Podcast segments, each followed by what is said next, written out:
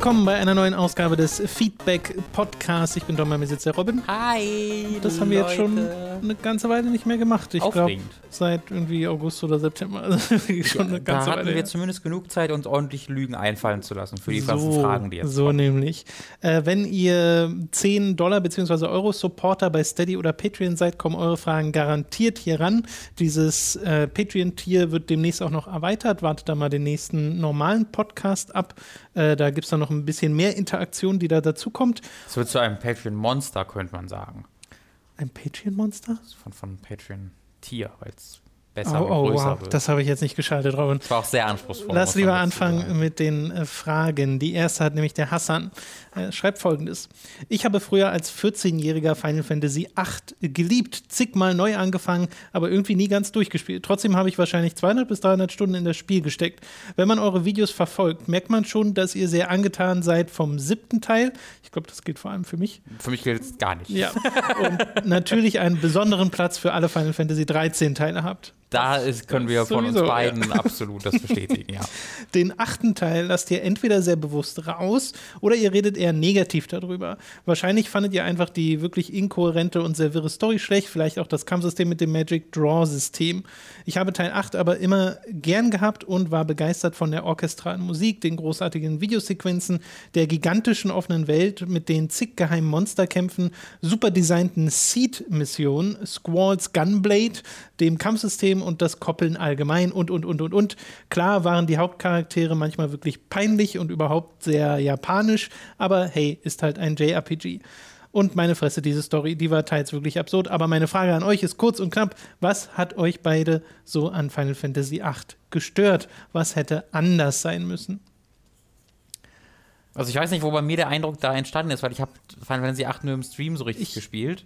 Ich weiß es auch nicht so ganz. Also wir erwähnen es auf jeden Fall nicht so oft. Das stimmt. Ja, und also ich habe schon noch schon drüber gelästert, aber das äh, fußt einzig und allein aus einer Popkultur äh, Kritiken, die ich dazu halt gehört habe, aber äh, ich habe jetzt eigentlich keine allzu starke Meinung zu Final Fantasy VIII, außer dass es mir einige der krassesten Lachfleisch aller Zeiten im Stream bereitet hat. ja, das stimmt. äh, also in dem Stream haben wir uns, glaube ich, am ausführlichsten über das Spiel geäußert, vielleicht auch in der Vergangenheit mal ein Podcast. Aber bei mir war dieses Draw-System wirklich immer so ein Punkt, das ich einfach nicht sonderlich mag, dass man da so Magie aus Gegnern und so ziehen muss, um sie dann richtig ein, äh, anwenden zu können, äh, weil das so diese diese Ressource in diesem Spiel darstellt. Hört sich ja nach Spielzeitstreckung an, weil es so wenig Ja, so ein bisschen, man grindet halt teilweise so ein bisschen, um Magie zu drawen, ja. damit man das dann hat. Und dann ist auch wieder gut, dann ist das, also so eine große Auswirkung hat das System dann auch nicht, aber ähm, ja, ich mochte es halt trotzdem nicht so ganz. Und die Story hat mich halt auch nicht so richtig gepackt. Aber ich mag Final Fantasy VIII an und für sich schon, auch wenn ich es nie wirklich, wirklich weit gespielt habe. Ich glaube, ich habe die erste Disc gespielt und das war's. Ja. Ähm, was ich lieber an dem Spiel ist der, der, den Soundtrack. Mhm. Äh, Man with a Machine Gun ist eines meiner Lieblings-Final Fantasy-Stücke.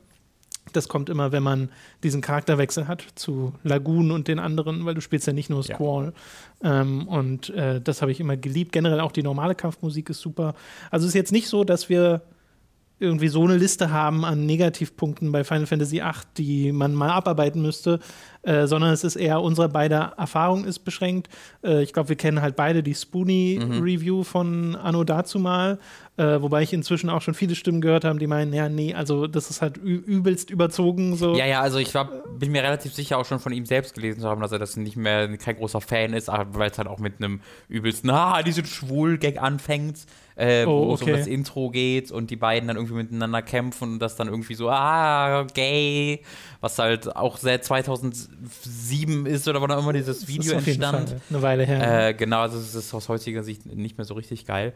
Ähm, aber ja, da, also die, die, das war meine erste, tatsächlich mein erster äh, mein erstes Bekanntwerden mit Final Fantasy VIII. Ich habe vorher nie was darüber gesehen. Ach so, durch die Spoonie Review. Genau. Okay. Nee, ich habe es ähm, vorher wirklich selbst gespielt. Aber es ist jetzt nicht so, dass meine Meinung davon geleitet wird oder so. Ja. Es ist mir einfach, mir ist das Spiel relativ egal tatsächlich. Okay, ja. Aber ich bin der Meinung, als wir den Stream gespielt haben, hat uns das beiden durchaus Freude bereitet. Auf jeden, also wir waren schon, ja. sehr gut ja, ja. unterhalten. Ja, auf jeden Fall. Spiel. Äh, Drago Mick mit der nächsten Frage. Was ist eure Meinung zu Fanprodukten, in Klammern Fanfiction, Fanart, Fangames etc.? Sei es zu Spielen, Serien oder sonstigem. Ich höre persönlich viel Musik, zum Beispiel von Miracle of Sound und Aviators, die sich beide stark von Spielen, Filmen etc. inspirieren lassen. Ganz kurz und knapp. Jetzt Konsumierst du irgendwas, den was Namen einzufallen? Ja, es gibt einen äh, Hip-Hopper, Rapper, wie auch man das nennen möchte. Ein Hip-Hopper nennt man, glaube ich, nicht. Hip-Hopper. Ein Hip-Hopper, habe ich gerade wirklich Hip-Hopper gesagt. Ich hatte Hip-Hop im Kopf und es tut mir leid. Ein Rapper. Ähm, mir fällt der Name nicht ein, das, denn der wurde damals so offen beworben von Epic Name Bro. Ähm, Mm, okay. Ich weiß nicht mehr, ob die Gruppe oder ein Song von den Windmills hieß. Äh, und die haben halt äh, Musik gemacht, die teilweise äh, so Samples von ähm, Demon's Souls genutzt hat. Mm. Einer meiner Lieblingssongs. Einer meiner, aber, aber halt nicht auf so eine, also du, wenn du es nicht wüsstest, dann würdest du es nicht merken. Äh, aber einer meiner Lieblingssongs von denen nutzt halt äh, dieses You have a heart of gold, was einer von denen sagt. Und man hat im Hintergrund als Refrain dieses ähm, ganz leise Klimpern, das du hast in der Hut Im Nexus? Hut-Gegend. Ja. Ding, dung, Ja, ja. ding, ding. Das läuft so ein bisschen schneller und wird halt geremixed. Und das ist ein unglaublich geiler Song. Ähm, ich will gleich mal einen PC gehen, nochmal, damit ich den Namen sagen kann. Ähm, aber das ist halt wirklich eher so peripher. Also jetzt nicht so, dass es irgendwie nur. Wir sind nicht die Dark Souls Band oder sonst was. Die haben auch ganz viele andere Songs, aber so ein paar Dinge, die sich halt an Demon's Souls orientieren, was ich sehr cool finde.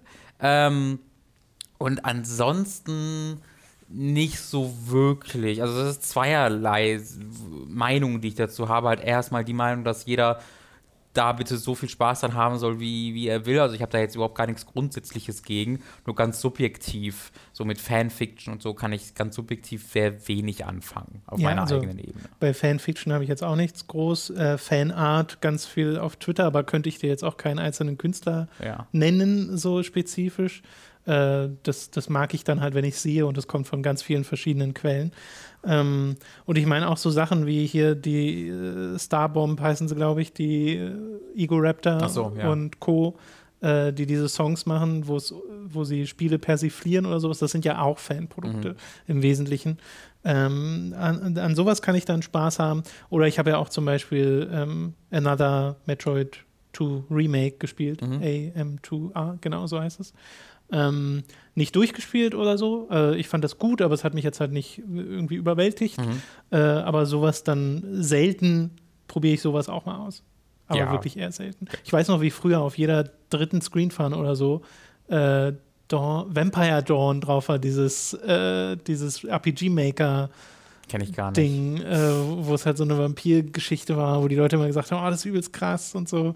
Äh, das habe ich ein bisschen gespielt, aber echt gar keine Erinnerung mehr dran. Ich weiß nur, dass das irgendwie auf, ich glaube, ich habe das bestimmt fünfmal zu Hause liegen, weil, weil das auf verschiedenen Magazindiscs drauf war. Äh, Ich habe gerade kurz nachgeguckt und Windmills stimmte tatsächlich. Äh, so heißt er, ich glaube, es ist eine Einzelperson, ähm, es sei denn, äh, für die Komposition im Hintergrund ist noch jemand anderes als für den Gesang, den Rap verantwortlich. Und der äh, Song heißt Bring Out the Sun. Äh, konkret, sie haben aber auch noch verschiedene tatsächlich. Also, sie haben auch so einen Song, der heißt, ich glaube, Get Up. Äh, Get Back Up oder sowas ähnliches und das hat ein Dark Souls-Bild im Hintergrund, als Okay. äh, während die Musik spielt. Also äh, sie verstecken da ihre Inspiration nicht. Ähm, und ich habe gerade nur noch ein paar Sekunden reingehört und habe gerade direkt wieder Bock, mir die, äh, das Album neu runterzuladen, weil ich habe mir das damals auch gekauft. Äh, ist wirklich richtig tolle Musik, wie ich finde. Ist sowas wie Vati Vidya nicht auch eine Fanproduktion? Das stimmt eigentlich, ja. Das muss man ja dazu sagen. Also muss man schon sagen, dass die Story, das Storytelling, was er betreibt, halt viel auf seine eigenen Arbeit und der Arbeit der restlichen Community Genau. beruft. Ähm, und daher auch Sachen dazu nicht gedichtet werden, aber interpretiert werden. Ähm, aber das basiert halt immer noch sehr auf, ähm, auf, auf, der, auf, der, auf der Basis, auf der, der Grundarbeit. Ähm, Wenn es dann so eng daran verknüpft bleibt, dann, dann sure, ja. Woran ich halt eher denke, ist auch so bei Kunst oder so, ja, wenn dann irgendwie Charaktere geschippt werden oder sonst was, also wenn es dann halt so diese drei, vier Schritte weitergeht, das ähm, ist mir dann immer ein bisschen zu viel. Wenn es eher so eine künstlerische Umsetzung von dem ist, was sich schon im Spiel befindet, das finde ich dann wiederum auch sehr äh, interessant. Okay. Also wenn jetzt jemand Sachen remixt, Genau. Äh, nee, das klingt ja so, als ob das eher nicht das ist, was du möchtest. Naja, was meinst du damit remixed? Naja, auch wenn jemand irgendwie verschiedene Charaktere aus verschiedenen Serien zusammennimmt und die zusammenpackt. Ach so. das dann halt ja, nee. Also, wie gesagt, das ist, ich habe ja auch nichts dagegen. Ich will jetzt nicht sagen, das dürfen wir nicht. Äh, so, nur so, wenn ich jetzt persönlich für, für mich gucke, was ich super interessant finde, dann ist das eher das Erste. Allerdings muss man natürlich sagen, es kommt auch immer auf die Situation an. Also, wenn wir jetzt irgendwie über einen QWERTY-Shirt oder sowas reden, äh, da können natürlich auch verschiedene Charaktere aus verschiedenen ja. Serien, wenn die cool ich mein, eingefangen sind, cool sein. Wir haben ja von Alvin für unseren Merch-Shop, Hashtag-Werbung, ja. auch Motive die ja verschiedene Sachen ja. zusammenbringen, mit, ja, von ja. denen wir halt Fans sind. das äh, fällt ja eigentlich in die gleiche Kategorie. Okay, wir machen mal weiter. Florian fragt folgendes. Vor der Patreon-Umstellung vor über einem Jahr war das Geld bei Hooked ja leider recht knapp. Damals hattet ihr mal davon gesprochen, dass ihr dies auf diese Art nicht ewig weitermachen könnt. Nun, da ihr das Ganze etwas umgestellt habt, ist auch ein bisschen mehr Geld da. Freut mich übrigens. Meine Frage, wie steht's denn nun um eure Sorgenfalten? Sind die Gesichter zwischenzeitlich etwas etwas falten und das Arbeiten etwas sorgenfreier. Gibt es für 2019 konkrete Investitionspläne, die ihr uns äh, mit uns teilen möchtet oder ist erstmal Sparen angesagt oder reicht es vielleicht gar nicht zum Sparen? Ihr müsst gar nicht ins Detail gehen, am Ende will ich nur wissen, ob die finanziellen Sorgen weniger oder gar gänzlich verschwunden sind. Äh, also ja, also wir haben keine finanziellen Sorgen momentan. Mhm. Wir müssen uns nicht Kopf machen darüber, dass wir irgendwie nächsten Monat die Miete hier nicht bezahlen können oder so, sondern äh, können Hooked in der Form, wie wir es gerade machen, auch sehr angenehm weitermachen, wenn alles so bleibt, wie es ist, äh, finanziell und haben auch noch den Puffer, um ab und an Sachen zu äh, reinvestieren. Und das findet eigentlich hinter den Kulissen immer statt. Also ja. im äh, letzten Jahr war es, glaube ich, wo wir nochmal eine Kamera neu rangeholt haben. Äh, Im Jahr davor haben wir die ganz alte Kamera abgegradet. Äh, jetzt gerade in den letzten Wochen haben wir unsere äh, Editing-PCs und unseren Aufnahme-PC abgegradet, weil das immer noch die alten Komponenten von 2014 waren, als wir angefangen haben. Ähm, und das jetzt mit einem mit neuen Prozessoren, neuem RAM und so halt das äh, Editing, das Cutten sehr viel angenehmer macht. Äh, also sowas. Immer passiert. auf der Suche nach neuen Mikro- und Mikrobügeln, wo wir ständig ausprobieren und auch mal kaufen. Genau, also wir hatten ähm, ja, ihr erinnert euch ja bei der letzten E3, so in dem Zeitraum hatten wir äh, uns neue Mikros geholt und hatten die eine Zeit lang, waren dann damit aber nicht so ganz zufrieden, haben jetzt wieder unsere alten und sind immer so ein bisschen am Hin und Her gehen und wir wollen uns auch noch einen anderen Podcast-Setup hier im Studio bauen. Also es ist genau, wir haben gerade also immer. Die, diese Couch war so ein Teil davon. Ne? Die, die neue Couch, die wir ja haben, die Couch ist, ja auch neu, ist, ein, ja. ist ein Teil davon gewesen, dass wir das gesamte Studio, also zuerst hatten wir die, wollten wir quasi das Studio wirklich umbauen, dass wir sagen, wir machen das hier alles komplett neu ähm, und haben da auch wirklich viel abgemessen und überlegt und gezeichnet und an Möbel gedacht und sind im Endeffekt angekommen, ja, so richtig was Besseres kriegen wir nicht hin, als das hier ist. Also das ist eigentlich schon so gut, wie es ist. Ähm, also haben der, der Aufbau, ne? Genau, genau, der grundsätzliche Aufbau. Dahinter der PC und genau. wie es im Livestream aussieht und so, das mögen wir eigentlich alles so, wie es ist. Genau, und wir haben, wir haben uns da wirklich viele Gedanken gemacht, wie man das sonst machen könnte, ja. einfach. Ähm, auch weil natürlich nach so vielen Jahren jetzt ein bisschen Veränderung dann auch ganz, ganz gut tut. Und sind da dabei gekommen, ja, so wirklich effizienter wird das anders nicht. Deswegen haben wir uns dann dazu ähm, entschlossen, quasi eine neue Couch zu kaufen, die nicht mehr so breit ist, können das, dadurch das Ganze im Studio hier so ein bisschen mehr stauen, ein bisschen mehr zur Wand bringen und dadurch haben wir halt hinten hinten in der äh, zweiten Studiohälfte, ähm, ja, quasi die für euch, Fernseher. Genau, die findet für euch gar nicht statt in, ja. in, der Außenwirkung. Da haben wir aber noch jetzt ganz gut Platz ähm, und überlegen da halt ähm, eine eigene Podcast-Ecke zu machen, wo man halt äh, auch, wenn man sich irgendwie unterhält ähm, für ein Video, ähm, in einem Review-Talk zum Beispiel, äh, vielleicht ein bisschen gemütlicher um so einen kleinen Tisch setzen kann und so ein, so ein, so ein äh, Standmikro hat, ein Tischmikro hat, ähm, was halt ein bisschen Abwechslung reinbringen würde in die Videoformate, was auch ein bisschen die Audioqualität nochmal verbessern würde, weil man so ein Standmikro, das hört man auch durchaus einen Unterschied, wenn man direkt davor sitzt. Ähm, und ne, dann, dann sieht das halt auch noch ein bisschen anders aus als andere Videos. Ähm, dann, genau. Wie das dann vorangeht und ob wir da einen Tisch finden, der genug Platz ist, äh, der dann äh, nicht, nicht zu viel Platz verbraucht und so, müssen wir alles die nächsten Wochen und Tage noch gucken. Äh, aber äh, im Punkto Investitionen könnt ihr im Grunde immer sicher sein im Hintergrund, die passieren immer. Also wir haben im, im Hintergrund immer das nächste, was wir uns holen und das holen wir uns dann auch. Ähm, wir machen, hängen das dann halt nicht immer an die große Glocke. Äh, wir haben uns auch vor langer Zeit ja schon halt da so ein neues ähm, Mischpult mal geholt, weil wir genau. da auch Audioprobleme mit vermuteten. Äh, und das geht halt immer so weiter. Also wir reinvestieren hier im Grunde ähm, komplett ständig. Genau, und äh, es sind auch noch ein paar Sachen in Arbeit, die wir euch einfach noch nicht verraten wollen, ja. weil das seht ihr dann. Aber äh, ja, also wir sind in der sehr, sehr glücklichen Lage äh, und sind uns dieses Privileg, Privilegs sehr bewusst, äh, dass wir nicht nur hiervon sehr gut leben können inzwischen, äh, sondern auch noch sagen können, hey, wir wollen mal hier was verbessern und da was verbessern äh, und hier noch was Cooles machen. Ja. Und äh, das ist sehr, sehr schön. Und dafür äh, müssen wir uns bei euch bedanken, weil ihr macht das überhaupt erst möglich. Heiko mit der nächsten Frage. Mich würde mal interessieren, ob Robin die neue Doku zu Formel 1 Drive to Survive auf Netflix schon gesehen hat und was er, wenn ja, davon hält. Außerdem würde mich interessieren, was ihr von den Digimon Story-Spielen haltet. Ich fand sie sehr gut und sie in den Pokémon-Editionen. Habe ich gesehen, sage ich aber noch nichts zu, weil wir vielleicht woanders darüber reden noch. Genau. Ähm, wenn alles gut geht. Also Formel 1, nicht Digimon. Über Formel 1, genau. äh, bei, das ist doch diese Cyber Sleuth, oder? Das, das frage ich mich auch gerade, aber ich glaube schon, ja. Ich glaube schon. Also da habe ich halt nur das erste Cyber Sleuth gespielt, wie das zweite jetzt hieß, weiß ich gar nicht mehr. Ich glaube, es hatte auch noch Cyber Sleuth im Namen. Und habe das halt so, weiß ich nicht, so vier Stündchen, drei Stündchen gespielt ähm, und war super cool. Also war echt ein tolles JRPG ähm, aber war halt auch ein JRPG, deswegen wusste ich sehr schnell, ja, da, da werde ich jetzt, das begeistert, das Thema bin ich jetzt auch nicht genug drin, als dass ich da jetzt 80 Stunden mit verbringen will. Und ähm, hat mir dann auch gereicht. Äh, ich habe das auch angespielt und es hat mir Spaß gemacht. Und dann kamen andere Spiele dazwischen. Also bei mir äh, ist das eher so eins, was irgendwann mal, also es steht so hinten an. Wird nie der Fall sein, Tom. Na, so gehe ich, 80 Stunden. So gehe ich an diese Sachen gar nicht erst ran. Rose New Dawn mit der nächsten ich bin Frage. Real.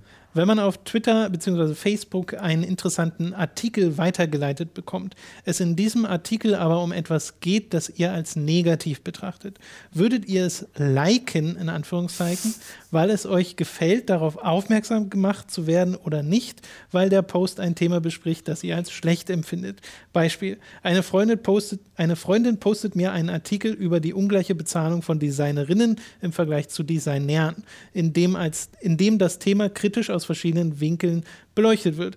Die Headline ist unterbezahlte Designerin. Kann ich das jetzt liken oder sieht es dann so aus, als sei ich pro unterbezahlte Designerin? Ich hoffe, es wird klar, was ich meine. Wie geht ihr mit sowas um oder ist das zu um die Ecke gedacht von mir? Also müssen wir mit dem verantwortlichen Redakteur reden, dass er seinen Artikel, der über unterbezahlte Designerin ging, einfach unterbezahlte Designerin genannt hat. glaub, das, das ist kein guter Artikelname, müssen wir erstmal offen kritisieren. Äh, aber ich hatte heute Morgen tatsächlich exakt diesen Gedanken. Ja. Äh, also, weil bei dem Beispiel finde ich das jetzt nicht so problematisch. Äh, das, das, kann man, würde ich leiten, ja, weil ja. da wird sich ja kritisch damit auseinandergesetzt. Das finde ich schon voll in Ordnung. Aber heute Morgen äh, gab es halt die News, dass eine zentrale Figur, habe ich hier schon darüber erzählt, in der Formel 1 verstorben ist. Ähm, und da hattest du dann halt diese Tweets ja, ja. von wegen einfach nur Charlie Whiting verstorben. Und das, like. hat, dann, das hat dann halt 5.500 Likes. Und das, da, denke ich so, hm, okay, das ist weird, das ist super weird. Allgemein ist es natürlich bei solchen Themen allgemein super weird, mit diesem Nummernspiel anzufangen im Social Media. Äh, aber ja, da muss ich auch dran denken. Äh, Im Endeffekt ist, glaube ich, die richtige Antwort darauf egal egal, man sollte diese, also bei Twitter und so ist es eh bald kein Problem mehr, weil die die Retweets und, Favori und Farbs nicht mehr anzeigen bald. Äh, äh, öffentlich, ja, äh, haben sie gestern angekündigt. Äh, das geht demnächst online, das Prototyp von der neuen Twitter-Version. Da werden Retweet-Zahlen und Favorite-Zahlen nicht mehr öffentlich angezeigt. Ähm, und ich muss sagen, ich finde das gar nicht so schlecht. Ich finde das eigentlich ganz gut, um ein bisschen davon wegzukommen, äh, dass man das so als Wertung, auch Wertungsgrundlage nutzt. Wusste ich gar nicht. Ja, also du selbst kannst es, soweit ich das verstanden habe, immer noch sehen. Äh, und ich weiß auch nicht, ob das jetzt, ob das quasi zwei Twitter-Versionen sind, die die separat laufen haben. Das würde mich aber wundern. Ähm, deswegen, also ich glaube, auf diese Farbs und Nicht-Farbs nicht so viel geben. Im besten Fall einfach gar nichts farben, so, weil es eh egal ist. Ähm, und wenn man farbt, dann ja, farb halt. Ja, farb. ich meine, bei, farb. ich weiß gar nicht, wie es bei Facebook ist, aber bei Twitter hat ja auch einen Farb die Möglichkeit, etwas in die Timeline von jemand anderem reinzubringen. Ja. Also zu teilen. Und der Retweet ist das explizite Ding dafür. Ähm, und wenn man was teilen will, soll man es halt teilen. Ne? Ja. Aber ich würde da jetzt auch nicht mehr zu sehr den Kopf drüber zerbrechen. Nee. Äh, ich finde das Beispiel, was Rose New Dawn genannt hat, ganz witzig. Und das, was du äh, jetzt meintest, auch sehr witzig. Hatte auch schon mehrfach die Situation, wo ich so einen Tweet sah, wo halt immer, wenn etwas Trauriges oder Blödes mhm. äh, mitgeteilt wird, so, äh, dann ist es halt komisch, weil man drückt, gefällt mir. Genau, mache ich dann auch nicht, weil jetzt fände ich halt, hä? Also auch, auch weil halt ich ja, wenn ich irgendwo auf Go Falle mit klicke, will ich ja äh, irgendwie dem Macher dieses Tweets sagen, gut gemacht oder hier, das mag ich, das ist was, was mich betrifft oder sonst ja. irgendwas. Ähm, und wenn es einfach nur eine News ist, so, da ist jemand gestorben. Also da weiß ich auch nicht, was ich da jetzt like. Also ich. Naja, die, halt ne die Dienstleistung der Information. Das likest du. Ach so, ja, ja, ja, das, das Und äh, das, das, worum es geht, ist ja, dass man rein interpretieren kann, dir gefällt, dass ja, der ja, genau. gestorben ist. Ja, also allein aus dem Grund würde ich das halt in diesem Fall dann auch tatsächlich so irgendwie nicht machen, aber wenn, ist es irgendwie ziemlich egal. Da würde ich mir nicht ja. zu sehr den Kopf drüber zerbrechen. Es ist nur Social Media. Was für ein 2019-Gespräch. Ja. Äh, okay, aber ich denke, ich hoffe, wir haben die Frage einigermaßen gut beantwortet, Rose New Dawn. Wir machen weiter mit The Epic Snowwolf. Aktuell wird Politik in der Videospielindustrie ja ein zunehmend brisantes Thema, beziehungsweise in den Medien stärker wahrgenommen, sei es durch Massenentlassungen oder THQ Nordics AMA-Debakel. Ich persönlich finde das eine gute Sache, zeigt es doch, dass hinter all den Spielen und Firmen wesentlich mehr steckt als das fertige Produkt, welches über unsere Bildschirme flimmert, nämlich Menschen, die in Firmen arbeiten und Opfer oder Täter von Kapitalismus, Ignoranz und rechtem Gedankengut werden können. Was glaubt ihr, wird sich in der Industrie in den nächsten Jahren diesbezüglich verändern? Wird es endlich eine große große Gewerkschaft geben, durch die Mitarbeiter bzw. Mitarbeiterinnen der Branche mehr Rechte bekommen, wird es irgendwann zu Massenboykotts von Produkten bestimmter Entwickler-Publisher kommen, weil sie den einen Schritt zu weit gegangen sind. Und wie glaubt ihr, wird sich der Videospieljournalismus, in Klammern also die Branche, nicht Robin, verändern? Ah, das muss man, das ist schon richtig, dass er das. Äh Ziemlich gut. Äh, ihr bezieht Ihr bezieht Politik ja zum Glück sehr häufig und ausführlich in eure Diskussion über News und oder Spiele mit ein. Glaubt ihr, andere große Magazine werden dem Beispiel folgen und in Zukunft ein größeres Augenmerk darauf legen, wer oder was hinter den Kulissen steckt und das in ihre Wertung und Berichterstattung mit einbeziehen? Also Massenboykotts, nein, wird es nie geben. Äh, Glaube ich auch nicht. Es wird auch, also genauso wenig wie halt gesagt wird, oh, niemand guckt sich jetzt mehr einen Film an für zwei Wochen. Ja, so, ich nee, muss, also, won't happen ich habe nichts im Kopf, vielleicht gibt es das, aber ich habe gerade nichts im Kopf, wo ich mich erinnern konnte, dass es das jemals gab bei einem Film oder einem Spiel. Ah, da gibt es zwei, das habe ich letztes Mal verlinkt Also wo es wirklich irgendwo. ein Massenboykott war? Es gab ein oder zwei, das war aber auch kein Film oder Spiel, das war was Größeres. Also wenn überhaupt, dann muss es halt irgendwas richtig, was im Alltag auch mehr stattfindet als ein Unterhaltungsprodukt. Yeah, ja, und es muss so ein krasses Ding sein, dass es halt Wellen schlägt, dass es überhaupt so viele Leute genau. mitbekommen. Also das ist, das kann man sich aus dem Kopf schlagen, das wird niemals klappen. Glaube ich auch nicht. Was meine Hoffnung ist, ist das halt, dass sich über unsere Branche weiter hinausbreitet, weil wenn wir mal über den deutschen Videospieljournalismus reden, der hat da echt hart Verbesserungsnot. Ich würde das ja auch beim Namen nennen, ich weiß nicht, ob du da was dagegen hast. Wenn ja, dann äh, sag's kurz. Aber wir haben uns jetzt über, über große Magazine wie die Gamester unterhalten und wie sie über THQ Nordic berichtet haben. Mhm da hat es halt wirklich Wochen, nicht Wochen, aber Na, eine, Woche, eine, Woche, gedauert. So um in etwa, ja. Quasi bis sich THQ Nordic offiziell dazu entschuldigen durfte. Äh, und dann hat man diese Entschuldigung quasi gepostet, das dann auch nicht weiter viel groß eingeordnet oder groß hinterfragt, sondern halt so in großen Anführungsstrichen von dem, was wohl äh, man dort als Fakten basiert sieht, das quasi so objektiv wie möglich präsentiert und dann war es das. Ja, aber es war schon die Story. Also sie haben, ja. Äh, es hat eine Woche gedauert, aber sie haben die Story gepostet. Genau. Sie haben das mit dem AMA aufgeschlüsselt. Sie haben auch ein paar Beispiele genannt für die Interaktion innerhalb dieses AMAs. Mhm.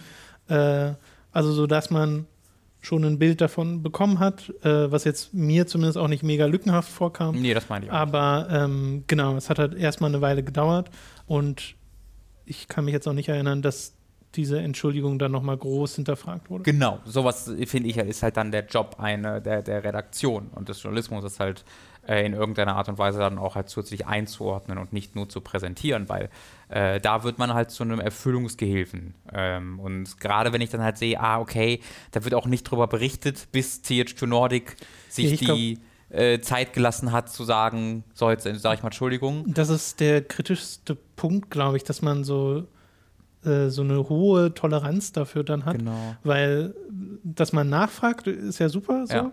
Äh, aber dann hat man halt in der Regel ja so eine Deadline, wo man sagt, okay, hier, wir wollen den Artikel in fünf Stunden publishen ja. oder sowas.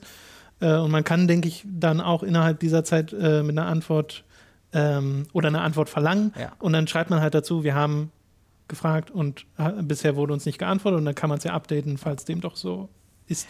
Aber es, ist, es wirkte auf jeden Fall sehr komisch, dass man, äh, zum Beispiel bei der GameStar, das war, glaube ich, auch noch bei anderen Magazinen ja. der Fall. Wir nehmen jetzt einfach mal die GameStar als größtes Beispiel hier. Ähm, erst eine Woche später überhaupt davon erfahren hat. Genau. Ähm, und das, das ist halt extrem äh, kritisch. Äh, oder sehe, sehen wir beide, glaube ich, extrem äh, kritisch. Äh, und ich hoffe halt, dass sich da was ändert. Und ich glaube, das ändert sich erst, ähm, wenn halt sich in den ganz grundsätzlichen Strukturen der Industrie was ändert, wenn andere Leute irgendwie äh, die Entscheidungen treffen. Ja? Also ich meine jetzt gar nicht in der Redaktion, sondern auch über die Redaktion hinaus, weil diese Redaktionen gehören ja zu äh, sehr viel größeren Unternehmen und da wird dann ja durchaus äh, Einfluss geübt in irgendeiner Art und Weise. Du kannst ja, äh, oder äh, der wird ja eine, eine Grundlage, ne? wir machen eher nicht zu viel Politik, so nach dem Motto. Ähm, ich glaube halt, dass ich ganz grundsätzlich in Strukturen da ändern, Sachen ändern muss, dass da äh, in, der, äh, in der Personalsituation sich Sachen ändern muss, dass halt Leute leidenschaftlich in diesen, in diesen Rollen sitzen, die halt darüber berichten wollen. Ja, wo das dann nicht so ist, ach ja, das ist Teil des Jobs, ich will eigentlich eher über, mal über Division 2 schreiben, aber ah ja, Politik, äh, müssen wir ja hier, dann haue ich es noch raus, sondern es muss halt eine Leidenschaft dafür geben. Und die gibt's, aber die gibt's gefühlt weniger in den ganz großen Magazinen. Ich sehe das zum Beispiel bei äh, For Players. Da wird das tatsächlich sehr offensiv und da wird da sehr offen mit umgegangen, was ich halt sehr, als sehr, was, was sehr Positives empfinde. Ohne dass ich jetzt sage, das muss unbedingt jetzt in diese und diese Richtung sein, aber zumindest merkt man, dass das dort eben kein, keine Berichterstattung ist, die so eher im Nachgang stattfindet. Ne? Immer so eher so ein bisschen lustlos, sondern da habe ich das Gefühl, da wird das als wichtig empfunden mhm. äh, und auch dementsprechend ähm, halt drüber berichtet. Äh, und ich finde das halt dann super wichtig, dass das mal dann passiert, dass da sind sie in den USA halt deutlich, deutlich weiter. Also wirklich eine andere Liga. Also sind wir noch in der Kreisklasse, während da in der Bundesliga darüber geredet wird, um das mal in den alten deutschen Fu Fußballvergleich. Also einer am Pole Position Tom und die anderen starten aus der Box. So, okay, ja. Ähm, und also da, da, da gucke ich dann öfter rauf und denke mir so, boah, das ist echt krass, wie wir da in Deutschland äh, so gar kein Bewusstsein für, für haben. Ähm, und ich glaube, das wird sich hoffentlich dann im Laufe der Jahre weiter, weiterentwickeln. Äh, auch mit neuen Leuten, die dann halt einfach dazukommen und wo das vielleicht normaler ist, äh, dass man darüber redet. Äh, und dadurch wird das dann vielleicht auch in, ähm, ja, im Alltag ein bisschen ja. normaler. Okay, ansonsten, er fragt ja auch noch nach Gewerkschaften und sowas. Ähm, ist vor allem in den USA ein großes Thema. Genau. Äh, weil da kommen ja oft diese Stories her von, oh, äh, ja, Heute haben die Leute erfahren, dass sie heute ihre Büros verlassen müssen und ab heute keinen Job mehr haben. Ja. Äh, und dann eventuell auch eine sehr geringe oder gar keine Abfindung. Ja. Ähm, und da ist, sind ja auch teilweise die amerikanischen Videospieljournalisten immer sehr hinterher und sagen, ja, ey, Zeit für eine Gewerkschaft so. Aber das ist halt ein organisatorischer Aufwand, der auch dahinter steckt. Das kriegst du nicht von heute auf morgen hin. Ja. ja. Aber da können, kann ich jetzt auch nicht sagen, ja, in einem Jahr gibt es das bestimmt. Keine Ahnung. Keine, keine Ahnung. Keine, keine Ahnung. Okay, das soll es gewesen sein zu dem Kommentar von The Epic Snow Wolf. Wir machen weiter mit Dark Oni. äh, gleich mit mehreren Fragen. Erstens, was vermutet ihr, was für neue Features die neuen Konsolen haben werden und was erhofft ihr euch von der neuen Generation? In Klammern vielleicht diesmal Instant Ladezeiten. Hust. Ja, das wird es nicht. Also das ist einfach Sache, das sind so Pipe Dreams, die, für die man wegkommen muss. So die an, also genauso wie die Technologie, technologischen Möglichkeiten immer größer werden, werden dann auch äh, gleichzeitig im exakten gleichen Maß auch die Anforderungen größer. Deswegen wird dann nicht plötzlich gesagt, jetzt haben wir keine Ladezeiten mehr oder jetzt, äh, ja, was kann es da noch geben? Weiß nicht, jetzt läuft alles mit 60 Frames äh, pro Sekunde. Ja, nee, wenn halt die Konsolen mehr können, dann wird auch mehr von denen gefordert. So. Ja, also ob was mit 60 Frames pro Sekunde läuft oder so, ist ja eine Entscheidung, die bei den Entwicklern getroffen wird. Genau. Möglich ist das ja. Ja, klar, aber es ist halt nicht so, möglich. aber es ist halt, also nicht für alle, so nicht für, für alle Spiele auf der Art, wie sie halt entwickelt werden äh, weil du halt, wenn, wenn Uncharted 4 plötzlich mit 60 Frames in Entwick äh, Entwicklung ist, dann würde die ganze Industrie ausrasten, alle, alle auf Reset Error und alle Foren ausrasten, warum sieht das so aus, wie es aussieht. Äh, alleine schon aus diesem Grund ist es halt. Ja, aber es ist ja trotzdem theoretisch möglich. Es ist halt theoretisch möglich, aber nicht praktisch. Das ist das, worauf ich hinaus will.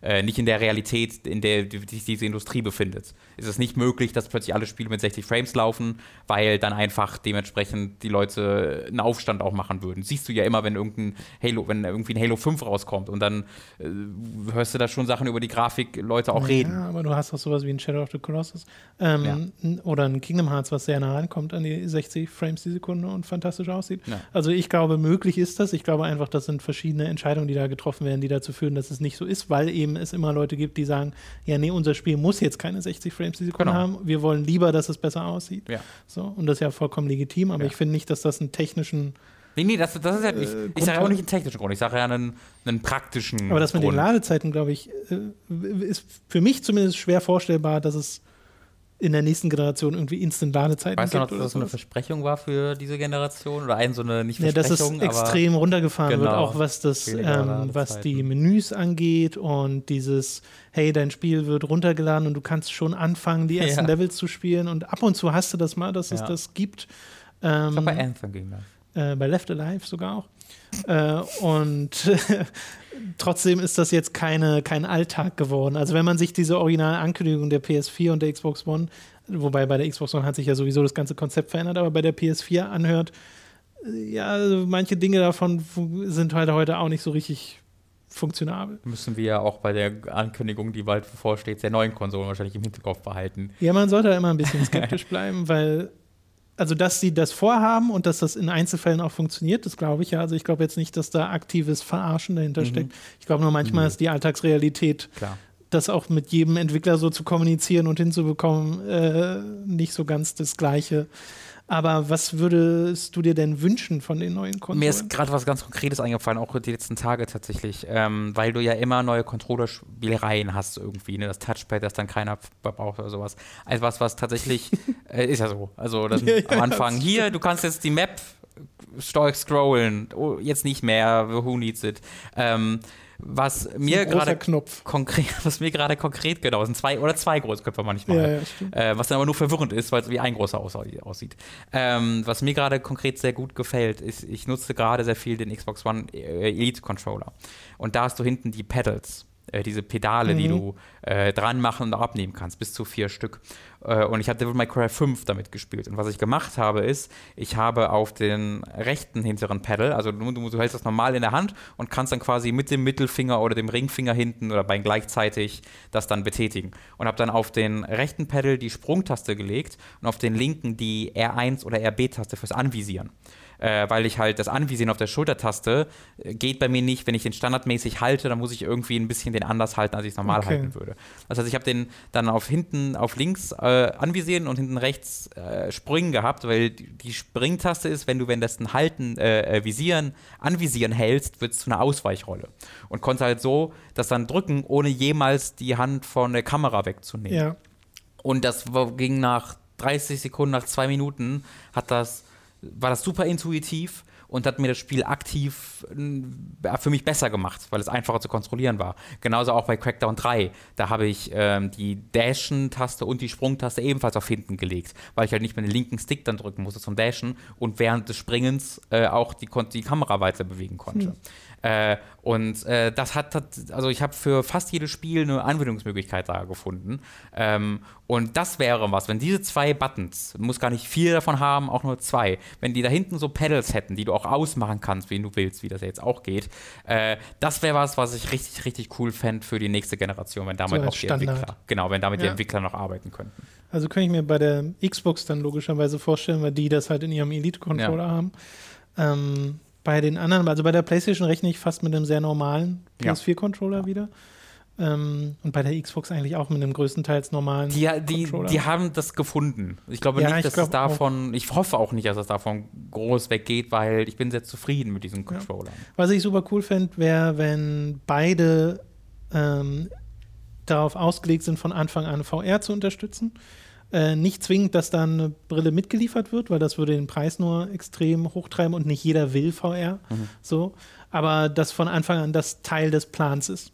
Ja, wenn es halt wie so ein PC funktioniert, ne? dass du es anschließen kannst, eine Oculus Rift im Falle der Xbox jetzt zum Beispiel, wenn du willst. Ja, zum Beispiel. Äh, und da, da würde es hier dann instantly ein paar Dutzend Spiele sicherlich geben, die das halt optional unterstützen würden. Und gerade über Game Pass, wenn das wird ja weitergehen, ne? dass ja. das äh, äh, weiterhin existiert und du da direkt ein paar VR-Titel auch drunter hast oder einfach Spiele, die VR-Unterstützung haben. Äh, das fände ich ziemlich cool. Und was bei der Xbox auch schon gerade ein großes Thema ist, Rückwärtskompatibilität. Ja.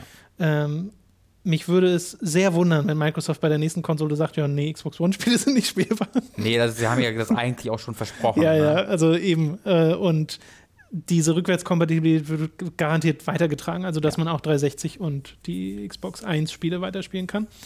Und bei der PlayStation gab es Gerüchte darüber, dass es auch irgendeine Art von Rückwärtskompatibilität geben soll. Da würde ich mich auch sehr drüber freuen, weil, wie gesagt, momentan steht bei mir neben der PS4 schon seit jeher immer noch die PS3, weil sie PS1 und PS2-Spiele äh, also über den Store spielen kann. Mhm. Und PS1-Spiele sogar nativ unterstützt, PS2-Spiele leider nicht. So eine PS3 habe ich nicht. Aber trotzdem hast du da im PlayStation Store ja eine echt große Auswahl an Retro-Titeln gehabt und das liebe ich. Und ich habe ja nun mal ein ganzes Format, was sich um alte Spiele dreht und habe da schon ne, Mega Man Legends gespielt, die Resident Evil-Spiele gespielt und so. Und ähm, das ist mir sehr viel wert. Das fände ich auch noch cool, wenn das ein Teil wird der nächsten Konsolengeneration. Tito. Ich fände es auch mega weird, wenn jetzt die PlayStation 5 käme und sagt, PlayStation 4 Spiele sind nicht spielbar. Ja. Also fände ich krass, wenn Sony das nochmal abzieht. Ja, das Weil bei der PS3 kann ich es verstehen. Das war halt so eine andere Systemstruktur. aber bei der PS4, nee. Das muss gehen. Eigentlich schon, ja. Ich wäre aktiv enttäuscht, wenn ich nicht PS4-Spiele auf ja, der ich, also PS5 ich, Also ich erwarte mittlerweile auch die so genau. Kompatibilität. Ja, same. Okay, zweiter Punkt von Dark Oni. Welche Szene in einem Spiel war so gut umgesetzt, dass ihr emotional gepackt wart? Was war die zufriedenstellendste und die traurigste Szene in einem Spiel für euch? Die traurigste Szene, die mich emotional erwischt hat, war die Schrottplatz-Szene in Life is Strange. Leute, die das Spiel mhm. kennen, wissen, was ich meine. Die Musik, die Situation und die tolle Synchronarbeit von Ashley Birch haben bei mir ein Kloß im Hals hinterlassen. Die zufriedenstellendste Szene war für mich der letzte Bioshock Infinite DLC, der einen perfekten Kreis zum ersten Teil bildet, als wäre es schon immer geplant gewesen.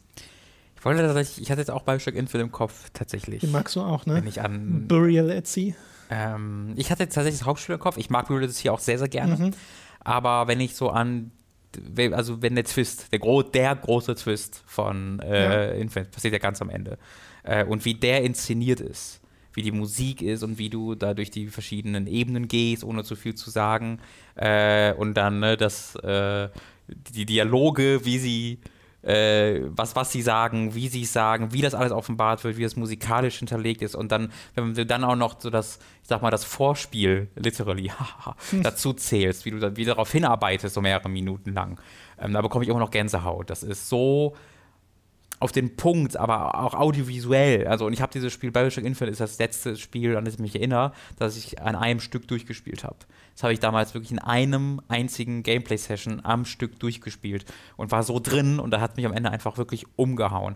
Ich würde jetzt aber nicht sagen, dass es halt die traurigste Szene ist oder die emotionalste, aber es ist so handwerklich wirklich perfekt. Also, also, wenn ich auch an so Interstellar denke, ne, das hat jetzt auch mhm. erzählerisch, also den Film, es hat zwar erzählerische Schwächen, aber audiovisuell und vom, von, der, von der Handwerkskunst, die dahinter steckt und dann eben auch, wie die Dialoge geschrieben sind und dass, dass mir die Charaktere emotional wichtig sind, ob egal wie der Plot da jetzt im Hintergrund ist. Ja. Das ist so perfekt, dass es mich auch völlig dann packt. Ähm, das war jetzt so meine erste Assoziation. Okay. Ja, bei traurigste würde mir Walking Dead einfallen, das Ende der ersten Staffel, mhm. der Spielestaffel. Ja. Äh, oder halt der Anfang von The Last of Us. Äh, wobei ich auch das Ende von The Last of Us sehr, sehr das, stark ja, finde. Ja. Und das, das, komplette Gegenteil von Bioshock Infinite eigentlich, in der Art, wie es understated ist, so. Genau. Aber eben genauso gut. Genauso ja, und stark. einen nicht loslässt genau. für eine ganze Weile. Also das ist wirklich richtig stark, was sie da gemacht haben. Äh, zufriedenstellendste der Anfang oh, ich glaube, ich weiß was bei mir. Der Anfang von Portal 2 ist sehr zufriedenstellend. äh, das Ende von Portal 1 ist super ja. zufriedenstellend. Äh, also da gibt es mehrere. Ich glaube, ich habe nicht das eine, wo ich sagen würde, ja, das hier ist das zufriedenstellendste. Äh, wir lieben ja beide diesen Metal Gear Rising, hm. It's time for Jack to let a rip Moment. Ja. Es gibt halt so Momente in Spielen, wo man einfach so voll dabei ist. Asuras Wrath ist einfach so eine konstante Aufwärtskurve. Mhm ähm, was das angeht. Ja, das macht dann halt Spaß. Also ich glaube, bei mir ist es tatsächlich Metal Gear Solid 4. Ähm, oh, ja. Wie das, also es hat so viele einzelne Szenen, die äh, sowohl für sich einfach großartig funktionieren, aber auch so wunderbar diese Serie einfach abschließen. Äh, und das, das endet dann natürlich in diesem sensationellen After-Credits-Finale auf dem Friedhof. Ähm, und das ist immer noch eine der besten Szenen, die dann aber eben auch darauf fußt, dass es halt die The Boss-Szene in Metal Solid 3 gibt, die so unglaublich mhm. gut ist, wo auch hier der Matt saß und sagt so, meine Fresse. Ja. Ähm, ich glaube, Metal Gear Solid 4, da müsste ich jetzt sechs Szenen aufzählen, einfach weil die diese Serie so unfassbar gut abschließen, ähm, genau. würde ich da am ehesten nennen. Ja, und Nier und Nier Automata haben ja. so ganz viele Momente, die sowohl auf der Ebene von, oh Gott, ist das gerade traurig und schlimm, als auch ja. auf der Ebene von, oh, ist das gerade cool und gut äh, funktionieren. Ja. Äh, da sind die Yoko Taro-Spiele generell sehr, äh, sehr, gut drin. Okay, wir machen mal weiter. Dritte Frage von Dark Oni. Wenn ihr die Wahl hättet, welche Spielereihe würdet ihr euch in VR wünschen? Die es momentan noch nicht in VR gibt. Ich muss noch kurz Shadow of the Colossus das Ende nachreichen. Das war auch sehr, sehr krass. Ich dachte, Shadow of the Colossus ist dein VR-Titel. Ähm, nee, auch nicht auch, schlecht. Auch, ja, weiß ich nicht. Aber ich, wie das spielerisch umsetzbar ist, stelle ich mir schwierig vor. Also ich denke mir halt bei jedem Formel 1-Spiel, so das wäre mein Traum. äh, Gibt es noch keinen Formel 1 VR? Äh, soweit ich weiß, also es gibt sie bestimmt als Mod irgendwo, ähm, weil es ja auch Formel 1-Wagen bei sowas gibt wie A-Faktor äh, und sowas. Yeah. Und ich bin mir sehr sicher, dass das im VR auf die eine oder andere Art und Weise spielbar ist. Ich weiß gar nicht, ob die Autos auch in Project Cars gibt, weil das hat ja VR-Support. Aber mein Idealtraum ist einfach tatsächlich die vollwertigen ja. Formel 1-Spiele mit allen Autos. Äh, und eigentlich ist es auch gar nicht so unmöglich, weil jetzt kam ja gerade erst ähm, Dirt Rally 2.0 raus äh, was jetzt auch gerade die News bekommen hat, dass es äh, VR-Support bekommen mhm. wird im Sommer. Äh, und da freue ich mich sehr drauf, das dann spielen zu können. Äh, und das ist ja auch Codemasters wenn ich mich nicht irre. Ja, ist ja gleicher, genau, gleicher ja, Publisher, ja. Entwickler.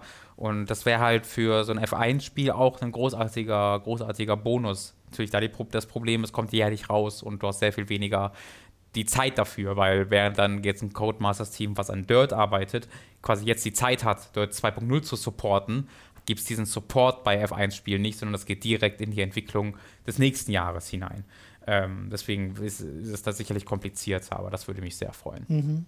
Ja, mir fällt gerade ehrlich gesagt gar nichts ein, wo ich sagen würde, das muss jetzt unbedingt in VR sein. Es gibt halt bestimmte Szenarien, die ich mag. Ich finde alles Unterwasser-Szenario ist immer toll in VR, mhm. äh, weil das sowieso so ein atmosphärisch dichtes Ding ist, wenn ein Spiel wie eben ein Bioshock oder ähm, äh, Knights of the Old Republic macht das auch an einer Stelle, in so ein Unterwasserszenario gehen und äh, du dann da unterwegs bist oder Soma. Hm. Ne? Ähm, Soma ist ein guter VR-Kandidat eigentlich. Hm. Gibt es da einen VR-Mod? Ich glaube nicht. Weiß ich nicht. Habe ich noch nie von gehört. Wäre aber auch so ein Ding. Generell diese Exploration-Spiele, da, da genau, Narrative Games halt VR ja. unglaublich viel.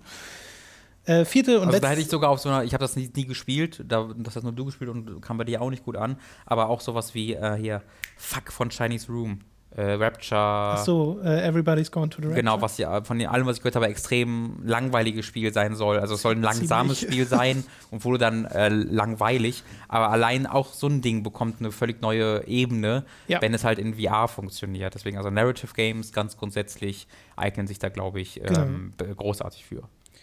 Äh, letzte Frage von Dark Uni. Welches Spiel war nur mäßig oder schlecht, bei dem ihr aber die Welt grandios fandet und oh. euch eventuell zum Weiterspielen motivierte? Bei mir war es Dantes Inferno, God of War-Klon mit schlechtem Writing, aber einem, einer grandiosen Interpretation von Dantes Hölle.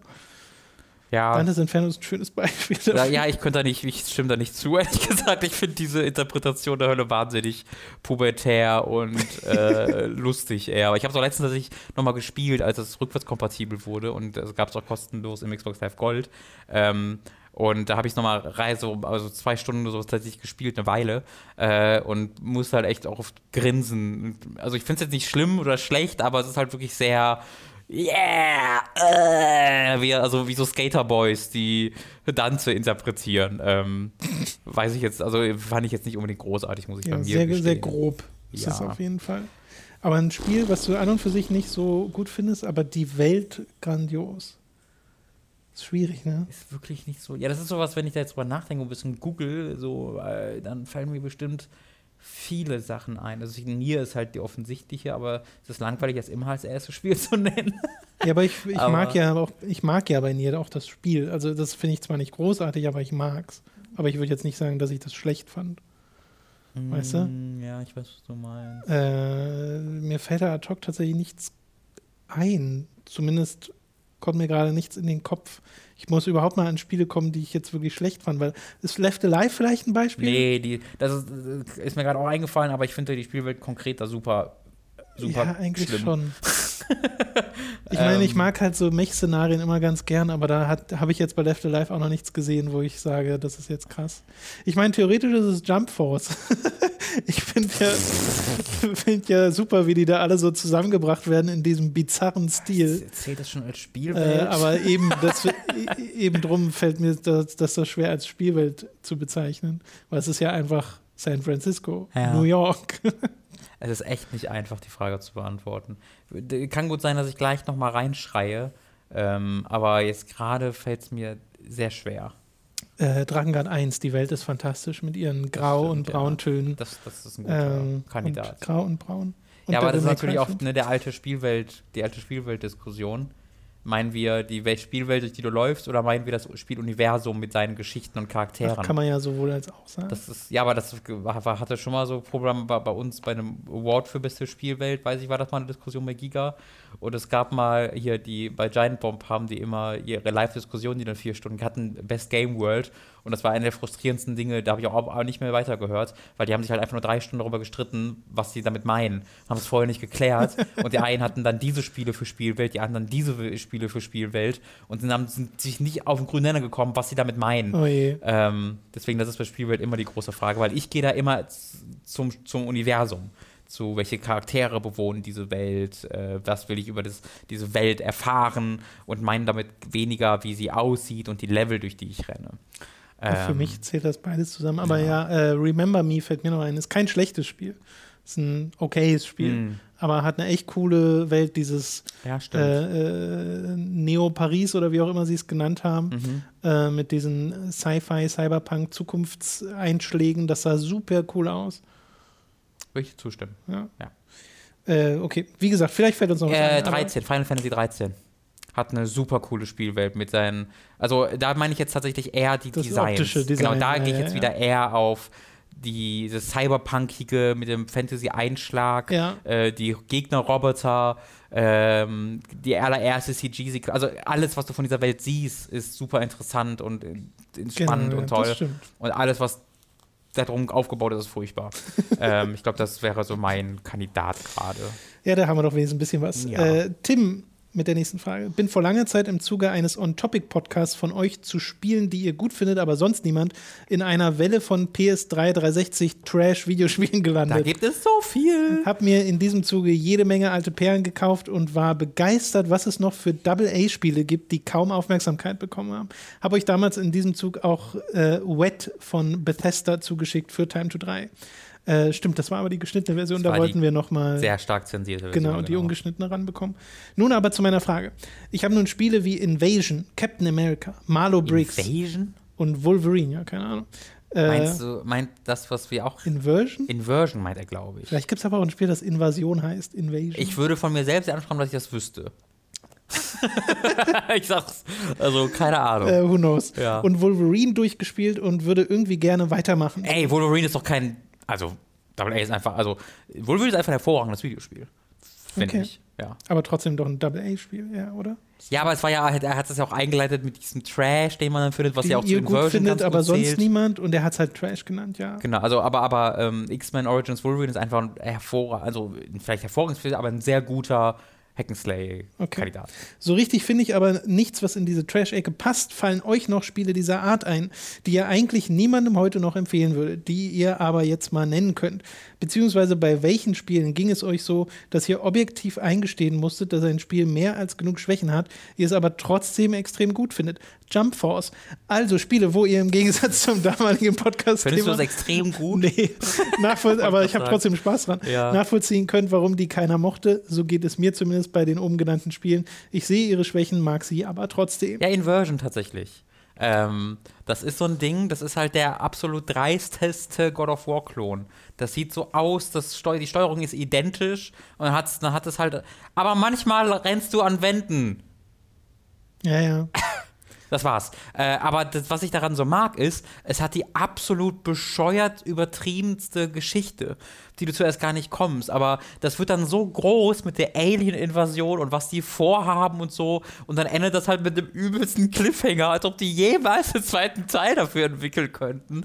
Äh, das mochte ich dann total tatsächlich. Wie ist ein Fracture von LucasArts? Das ist Lei, also das habe ich, glaube ich, getestet für Demo News oder zu, okay. irgendwann mal was dazu geschrieben. Ich kann mich an fast nichts mehr erinnern, äh, aber das war dann das war leider vor allen Dingen langweilig. Okay. Ich würde auch gerne mal Haze spielen. Was denn? Haze, Haze auf der PS2. Ich, das ist auch meine Erinnerung auch nur sehr langweilig. langweilig ja, ja. Äh, aber mein Kandidat, den ich da benennen würde, ist tatsächlich Bionic Commando. Das kann ich gerade noch mal ganz aktuell ja, machen, stimmt. weil das habe ich vor drei Monaten erst noch mal durchgespielt, seit einem Samstagnachmittag in irgendwie dreieinhalb oder vier Stunden oder so. Und das hatte, da hatte da so viel Freude mit auf dem PC, mit seinem flüssigen Framerate und so. Ich finde, das hat sich super gesteuert, hatte da super viel Spaß mit, hat tollen Soundtrack. Äh, die dümmste Geschichte, unsympathische Charaktere, furchtbares Writing, äh, aber das Gameplay ist so stark, ähm, wenn es dann in den Flow reinkommst, dass ich da echt viel Freude ja. mit hatte. Ich meine, Drakengard 1 und 3 gehören da auch dazu, ne? Das sind halt ja. spielerisch sehr anstrengende Titel, mhm. äh, die aber dafür erzählerisch ähm, bei 1 auf dramatische Art, bei 3 auf witzige Art äh, sehr viel wieder wettmachen. Äh, weshalb wir die ja dann auch. Ich würde sagen, also 3 hat auch auf einer dramatischen Ebene bei mir funktioniert. Ja, ja, ja. ja, ja genau, aber, nicht, aber, aber, auf einer anderen Ebene als das 1. Richtig, hat. ja. Ähm, und ansonsten, genau, gibt es halt in diesem PS3 360 so, viel. so viele dieser Beispiele. Murder, halt Murder Soul Suspect war mir auch sympathisch mh. damals, aber habe ehrlich gesagt nicht mehr so viele Erinnerungen dran. The Born Conspiracy Oh. Äh, mochte ich damals Ist das total. nicht so Splinter Cell Conviction-mäßig? So ein bisschen, ja, hat aber auch Shooter-Elemente, ein bisschen mehr noch, wenn ich mich richtig dran erinnere, aber ich kann mich auch kaum mehr dran erinnern. Das ist ja so ein bisschen, geht diesen Spielen ja anheim, dass man die auch nicht mehr in, im Kopf dann hat. Aber das mochte ich damals, weil das auch so weird war. Ähm, also bei ganz vielen dieser Spiele habe ich aber auch einfach eine Interesse, eine Faszination, ohne dass ich sie gut finde. Äh, The Wheelman so ein Ding, was ich damals irgendwie cool fand. Aber das haben wir hier auch irgendwo rumliegen. Ja, ja, Stuntman Ignition will ich unbedingt nochmal auf 360 spielen, um mich da nochmal dran ja. zu erinnern, vernünftig. Äh, ich habe vor einer Weile vor einem Monat oder zwei Monaten vielleicht eher Quantum Theory Ach, auf ja, der 360 mal nachgeholt und gespielt. Schlecht, und das war so völlig abgestoßen davon, weil ich so diese Spiele so vergesse. ja, du hast aber auch vergessen, wie diese Spiele diese aussahen damals. Ja, ja, ja, oder äh, das ist einfach äh, Clive Barkers Jericho oder so. ja, das, das mochte so ich damals auch voll. Das aber so furchtbar. Ja, weil diese Spiele halt diesen Vaseline-Syndrom haben, weil es alles so verschmiert aussieht ja. und dann die Auflösung auf den großen Fernsehern, noch mal größeren Fernsehern heute äh, und kein Aliasing und dann läuft es auch mit 20 Frames ja. die Sekunde. Ich habe also, ja neulich noch mal auf der PS3 Infamous 1 angeschmissen. Oh ja, diese PS3. Äh, was ja ein cooles Spiel ist, ja. aber mein Gott, sieht das scheiße aus aus ja, ja, Sicht. Ja, wirklich. Ja. Äh, zwei ist auch nicht viel, ist kein Riesenunterschied. Ein, ein kleiner ja, doch zwei, schon. also gerade Charaktermodelle und so sahen deutlich besser aus. Aber es hat immer noch dieses Aliasing-Problem, wenn ich mich recht erinnere. Ähm, ist wahnsinnig faszinierend, zu diesen Spielen zurückzugehen, wie ich finde. Und ähm, Left Alive ist gerade so ein Spiel, wo, was ich halt ja, faszinierend finde einfach, weil ich, weil es dieses Spiel nicht gibt. Es gibt einen, ich habe den Namen vergessen, aber es kam vor relativ also es ist relativ neu, das Spiel, vor ein paar Monaten, kam ein chinesischer Third-Person-Shooter, der ebenfalls ein God of War, äh, Gears of War-Klon ist, heraus. Äh, der auch total mies ist von dem, was ich gesehen habe, aber auch faszinierend ist. Äh, auch weil er halt Synchronsprecher hat, die kein Englisch sprechen, aber dann sprechen die Englisch. Oh, ich glaube, das ähm, habe ich bei Easy Allies gesehen. Ja, ja, ich habe den Namen glaub, leider vergessen. Das müssen wir uns auch dringend mal besorgen und bei Teil ja, 3 spielen. Natürlich, äh, der aktuellste Meister dieses Genres ist Quiet Man. Ähm, ja, Quiet Man. Wir brauchen mehr Quiet Man. Ja, 100 Prozent. Ja. Wir brauchen mehr Quiet Man. Quiet Man ist super. Ja. Ninja Blade ist auch so ein gutes Beispiel. Nee, das ist einfach hervorragend. Nee, was, Tom, geh aus dem Zimmer, ich, du bist falsch. Da habe ich, ich From Software to Soul zugemacht. Ich mag es ja auch sehr, aber das ist kein gutes Spiel. Das ist doch einfach falsch, Tom. Das ist doch gelogen. wer, hat dich, wer, hat, wer hat dich bezahlt? Das nicht zu mögen. Das ist doch Lobbyarbeit. Die Anti, Anti vom Software Lobby. Das ist die, Amer das ist die Amerika Lobby, die Japan Trash niedermachen will. Wer würde denn im Entwicklerbereich gegen From Software sein? Ja, die ganzen Amerikaner. Bethesda, Bethesda hat die, mich dafür die bezahlt. Säue Bethesda. Todd Howard. Weil wir damals äh, Game of the Year an Dark Souls gegeben haben. Die Säue.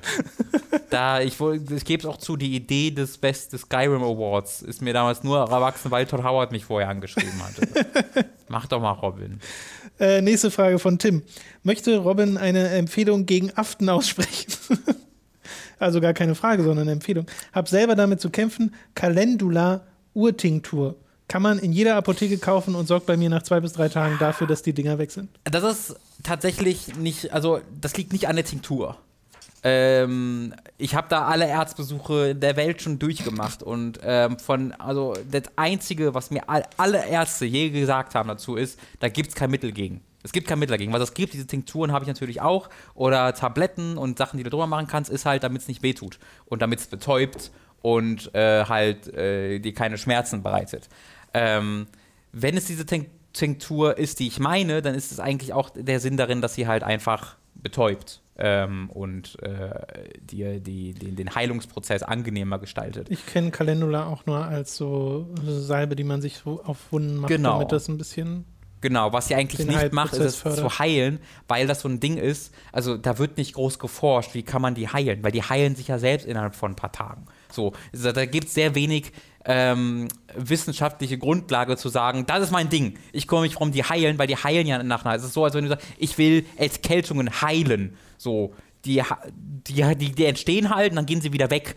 Aber äh, so, diese eine Wunderrezept, wo du sagst, hier hustest du, dann nimmst du das und hustest du nicht mehr. Das gibt es in der Form nicht. Es gibt halt Hustensaft, was dann tatsächlich eine heilende Wirkung hat, aber oftmals ja auch einfach nur deinen halt den Schleim löst, so, weißt du? Das, das löst dann den Schleim, dann kannst du es raushusten leichter. Ähm, bei Aften ist es oftmals einfach nur das, das, das, das angenehmer Machen des Heilungsprozesses, der automatisch beginnt, sobald es kommt. Äh, bevor ich mich da äußere auf eine Art, die wahrscheinlich eh falsch ist, äh, leite ich diese Frage oder diesen, dieses Thema an die Kommentare mit medizinischem Hintergrund weiter. Ich glaube, der, der Arzt, der mehr Kompetenz auf dem Gebiet der Aften vorzuweisen hat als ich, den möchte ich treffen, lieber Tom. Den möchte ich treffen, damit er mir sagen kann, wie ich die. Aber ich hatte jetzt auch sehr lange Zeit nicht mehr gehabt, tatsächlich. Also ich bin, ich kann das ja empfehlen. Was ich ja empfehlen kann, ist frei davon zu sein. Es lebt sich wunderbar. so, ich dachte jetzt, was empfehlst du jetzt? Nee, einfach, einfach halt die Keine zu haben. haben. Die, das ist eine Empfehlung, die ich ebenfalls mit aussprechen will. Ja, dem folge ich auch die ganze Zeit schon. Weil ich würde auch sagen, ich habe bereits sehr viel Arbeit geleistet auf dem Gebiet der Aftenaufklärung. Okay. Würde ich sagen, oder? Wie, wie viel wüsstest viel. du über Aften ohne mich? Ja, Oder? angenehm wenig. So. Zefaya hat die nächste Frage. äh, ich weiß nicht, ob diese Frage schon gestellt wurde. Wenn dem ist, einfach so ignorieren. Äh, ist egal. Nehmen wir jetzt trotzdem. Jedenfalls habe ich mich gefragt, ob ihr beide oder einer von euch eine Serie oder einen Film nicht weiter oder zu Ende schauen konntet, weil es euch zu sehr mitgenommen hat. Ich zum Beispiel habe die erste Staffel von American Horror Story gesehen und dort kam es zum Ende eine dort kam, gab es zum Ende eine Stelle, die mich so emotional mitgenommen hat, dass ich erstmal pausieren musste, was an einem tragischen Ereignis lag, der äh, das einige Zeit zuvor in meinem Leben passiert ist. Ich habe mich dann aber zusammengenommen und die Staffel beendet. Die zweite Staffel habe ich daraufhin angefangen, aber nach der zweiten Episode, glaube ich, abgebrochen, weil dort einfach Dinge mit gewissen Charakteren passiert sind, die ich nicht ertragen konnte. Hattet ihr sowas auch schon einmal und wenn ja, bei welchem Film bzw. welcher Serie und findet ihr sowas eine normale Reaktion auf doch, doch so recht harte Themen? Ich komme da vor allem drauf, da Robin im letzten Podcast, Folge 194, ist schon eine Weile her, diese Frage, über zwei Filme gesprochen hat, die recht harte Themen Themen ansprechen. Dem ging zuvor ein Disclaimer voraus. Ist interessant, wie sehr dieses Medium einen mitnehmen kann, obwohl man ja eigentlich eine gewisse Distanz zu den dargestellten Situationen hat. Oh, sorry, ich habe halt nicht zugehört, weil du dachtest, ich kann sie ignorieren. Ähm, ich dachte, wir kann kurz ein bisschen Mittagspause machen. Red mal. Da ist ein kleiner Spaß, dass ich habe natürlich zugehört.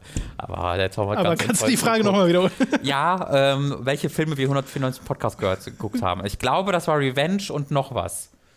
Ja, Wenn ich mit Revenge ich, richtig liegen sollte, wäre ich schon sehr stolz. Ich glaube tatsächlich, du hast recht, dass ja. es das ist. Ähm, also Hereditary habe ich ja schon offen darüber ganz viel geredet, aber ansonsten eigentlich ja. fällt mir sehr Also erstmal finde ich es ganz, also weil ja auch gefragt wird, ähm, ist das äh, irgendwie no eine normale Reaktion? Und ja, ist es, weil bestimmte ja. Themen, gerade wenn du, wie du schreibst, auch gerade sowas im echten Leben nach äh, ähm, äh, äh, durchmachen musstest, dann willst du das vielleicht jetzt nicht unbedingt gleich nochmal in einer Serie oder einem Film oder irgendeinem anderen Kontext sehen. Und gerade für solche Leute helfen dann halt so solche Disclaimer eben total, damit man selbst die Entscheidung treffen kann, ja, nee, jetzt will ich mir gerade nicht antun, so genau. nach dem Motto. Ähm, also da musst du dir keine Gedanken machen, dass das irgendwie keine normale Reaktion ist.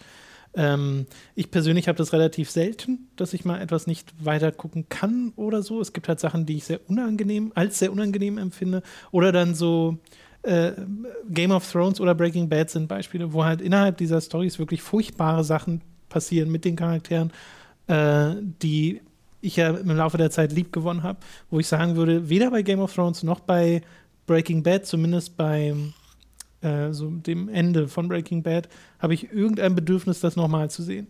Oh, das ist, ich habe Gegenteil. Ja, bei mir ist das wirklich so, nee, das will ich mir nicht nochmal anschauen, weil ich finde das dann wirklich, also es gab in Game of Thrones und in Breaking Bad äh, so Story Points, die wirklich dann den ganzen Tag über und vielleicht auch noch den nächsten so nachgeschwungen haben weil sie so deprimierend sind und das ja. will ich da nicht nochmal. Also bei mir ist das sofort, ich will es mit Leuten gucken, die es noch nicht geguckt haben. Ja. Sofort. Da bin ich sofort dann, der, äh, dass ich diesen Gedanken habe.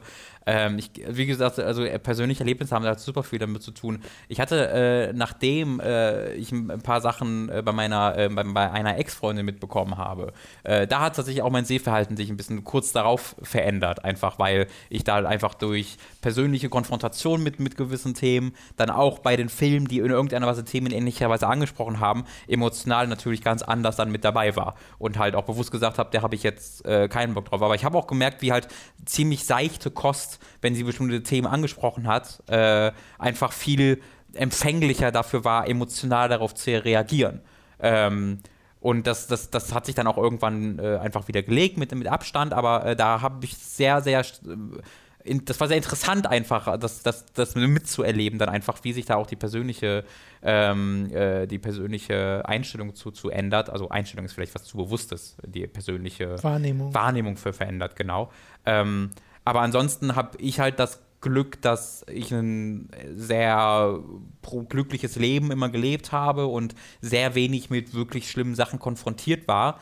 Äh, und das macht, das, das ist ja dann die Faszination von so Horrorfilmen oder auch von Splatterfilmen, wo schlimme Sachen passieren, dass du da ja in einem sicheren Rahmen mit Emotionen konfrontiert wirst, äh, die du sonst nicht hast. So. Und halt auf eine Art und Weise mit diesen Emotionen und Gefühlen interagieren kannst, wo du weißt, ich bin hier immer in einem sicheren Rahmen. Ja? Das ist ja auch so eine Faszination von, von Horrorfilmen, dass sie die halt geben. Ähm, und ich glaube, deswegen mag ich halt auch so Sachen, die halt extrem fucked up sind. So, weil ich A, keinerlei reale Verbindungen damit äh, äh, mhm. irgendwie äh, verbinde und weil ich dann auch B ein sehr optimistischer und fröhlicher Mensch bin und das halt so ein Outlet ist, wo ich halt auf so eine, auf eine andere Art und Weise mit diesen Themen interagieren kann, ohne dass ich halt äh, irgendwie nicht safe bin oder sonst irgendwas. Ähm, und ich kann aber halt, wie gesagt, sehr gut verstehen, wenn du ähm, diese Verbindungen dann hast, dann fühlst du dich ja eben nicht mehr safe. Und das ist ja genau das, ja, du hast halt nicht mehr diesen Abstand, den ich halt habe und der ja essentiell wichtig ist, um das genießen zu können. Genau. Ja, ja bei, bei dir ist das dann halt weg, nachdem du es fertig geguckt genau. hast und bei jemand anderen weckt das halt wiederum Erinnerungen oder sonst irgendwas genau. und hat aber halt ja, ganz ist, andere also, Konsequenzen. Du sagtest halt, bei dir ist es dann sehr, sehr selten. Hattest du, aber fällt es dir dann irgendein konkretes Beispiel ein, wo du es hattest? Nee, ich meinte damit so Sachen wie halt Breaking Bad. Aber du hast es ja fertig geguckt. Also du hast ja nicht aufgehört zu gucken. Ja, oder? nee, ach so, genau. Also da gibt es dann so Sachen, wo ich sage, das tue ich mir jetzt nicht nochmal an, mhm. aber es gibt jetzt nichts, wo ich vorher schon sage, nee, das kann ich nicht. Oder wo ich mal währenddessen festgestellt genau. habe, okay, das ist mir zu viel. Also außer vielleicht, weiß nicht, wenn man irgendwie Splatter-Kram. Splatter, ja, genau, bin ich ja in Filmen jetzt auch nicht so der mega krasse Fan von. In Videospielen kann ich das total ab in jeder Härte. Hm. Äh, bei Filmen aber nicht so. Ähm, aber da gucke ich dann vielleicht mal kurz weg oder kneife die Augen zusammen. Aber ist jetzt nicht so, dass das, hm. dass ich davor weg muss. So. Ja, also bei mir auch, also wirklich Hereditary. Deswegen hat es mich ja dann auch so umgehauen, weil ich das halt auch seit Kindestagen nicht mehr hatte. Äh, fällt mir jetzt auch gerade. Dass du was, dass du dass nicht, ich aufhören nicht so muss. straight weitergucken konntest. Genau, dass ich aufhören muss zu gucken, weil es mich so krass emotional äh, mhm. äh, mitgenommen hat. Und ich glaube, das war dann aber tatsächlich auch, weil das halt auf dieser anderen Ebene mich dann persönlich getroffen hat, weil es halt dieses sehr familienbezogene war. Ne, und das halt so auf den vielleicht, Kopf gestellt ja. hat. Also das vielleicht dann das halt am ehesten, dass das dann irgendwie zu, zu real war, dass man sich zu sehr reinversetzen konnte. Jetzt gar nicht, weil man diese Probleme selbst hat, aber einfach, weil man diese familiäre Bindung so wichtig ist. Keine Ahnung. Ähm, ja, aber normal ist es auf jeden Fall. Also es ist nicht weniger normal, als dass ich sage, ja, ich will sehen, wie Leuten die Augen rausgerissen werden und habe daran Spaß, so in einem Saw-Film oder sonst irgendwas. Ne? Ich würde jetzt nicht sagen, dass das normaler ist, als zu sagen, nee, will ich nicht. Ja, ja, genau. Äh, Sakuya Kira mit der nächsten Frage. Seit Gründung von Hooked bin ich nun ein eher stilles Mitglied der Community, aber euer Podcast auf dem Weg zur Arbeit ist für mich mittlerweile Ritual. Da ich leider nicht mehr so viel Zeit zum Zocken habe, ist es auch schön, dass man immer wieder auf den neuesten Stand gebracht wird. Das höre ich immer voll, finde ich immer voll interessant, das zu hören, ne? von Leuten, die eigentlich nicht mehr viel nicht so zocken viel selbst zocken, ja, ja, und genau. die das dann über uns äh, haben wir ja auch schon mal gehört, äh, über uns in Verbindung bleiben mit dem, mit dem Hobby. Das finde ich. Das ist eine große Verantwortung. ah, wir könnten sonst was erzählen. Ja. Äh, da ich gerade frei habe, habe ich mich aber mal wieder an ein Spiel dran gesetzt und war sofort begeistert und habe mir gleich noch einen weiteren Teil besorgt, nämlich Digimon Story Cyber Sleuth. ah, siehst du, da haben wir es. Und Digimon Story Cyber Sleuth Hackers Memory. Ja, was für ein. Spieletitel. Digimon Story Cyber Sleuth Hackers Memory. Genau wie ihr war ich immer ein Fan der Pokémon-Spiele, mochte aber die Serie nicht besonders, im Gegensatz zu Digimon. Und außerdem gefallen mir auch viele der neuen Pokémon überhaupt nicht mehr. Meine Frage an euch wäre, falls bald mal wieder ein Feedback-Podcast kommt, habt ihr schon einmal Erfahrung mit den neuen Digimon-Spielen gemacht? Haben wir ja gerade schon äh, erzählt eigentlich. Oder interessiert euch das so gar nicht? Besonders Digimon Story im Gegensatz zu Digimon World. Soll ich eigentlich Digimon oder Digimon sagen? Was dir lieber? Ich, also mir ist Digimon lieber. Digimon, okay. Ja. Digimon World Next Order hat es mir wirklich angetan. Die, also im Gegensatz zu Digimon World äh, Next Order hat es mir wirklich angetan. Die Spielzeit ist schön lang, die Spielmechaniken funktionieren super, das Digitieren und Trainieren der Monster ist zwar leicht zu erlernen, aber die Feinheiten lernt man dann erst später kennen. Es gibt viele verschiedene und wie ich finde tolle Digimon und selbst die Story, die in vielen Dialogen ähnlich einer Visual Novel erzählt wird, ist gar nicht so schlecht. Ich kann euch und allen anderen die Spiele nur wärmstens empfehlen, da sie scheinbar im Westen gut ankommen, soll bald wohl auch ein weiteres Digimon Story Spiel folgen, dieses Mal sogar mit der PS4 als Lead Plattform. Die jetzigen Spiele sind lediglich Ports von der Vita. Außerdem, die Spiele waren anfänglich nur mit englischen Texten zu bekommen. Deutsche Texte wurden mittlerweile auch ergänzt. Oh, cool. Das ist wirklich cool. Vielleicht habt ihr ja beide mal Zeit reinzuschauen. Äh, mir haben die Spiele wirklich gut gefallen. Seit langem habe ich mal wieder in ein Spiel über 100 Stunden reingesteckt. Ja, die 100 Stunden sind immer eher so ein äh, Gegenargument für ja. mich.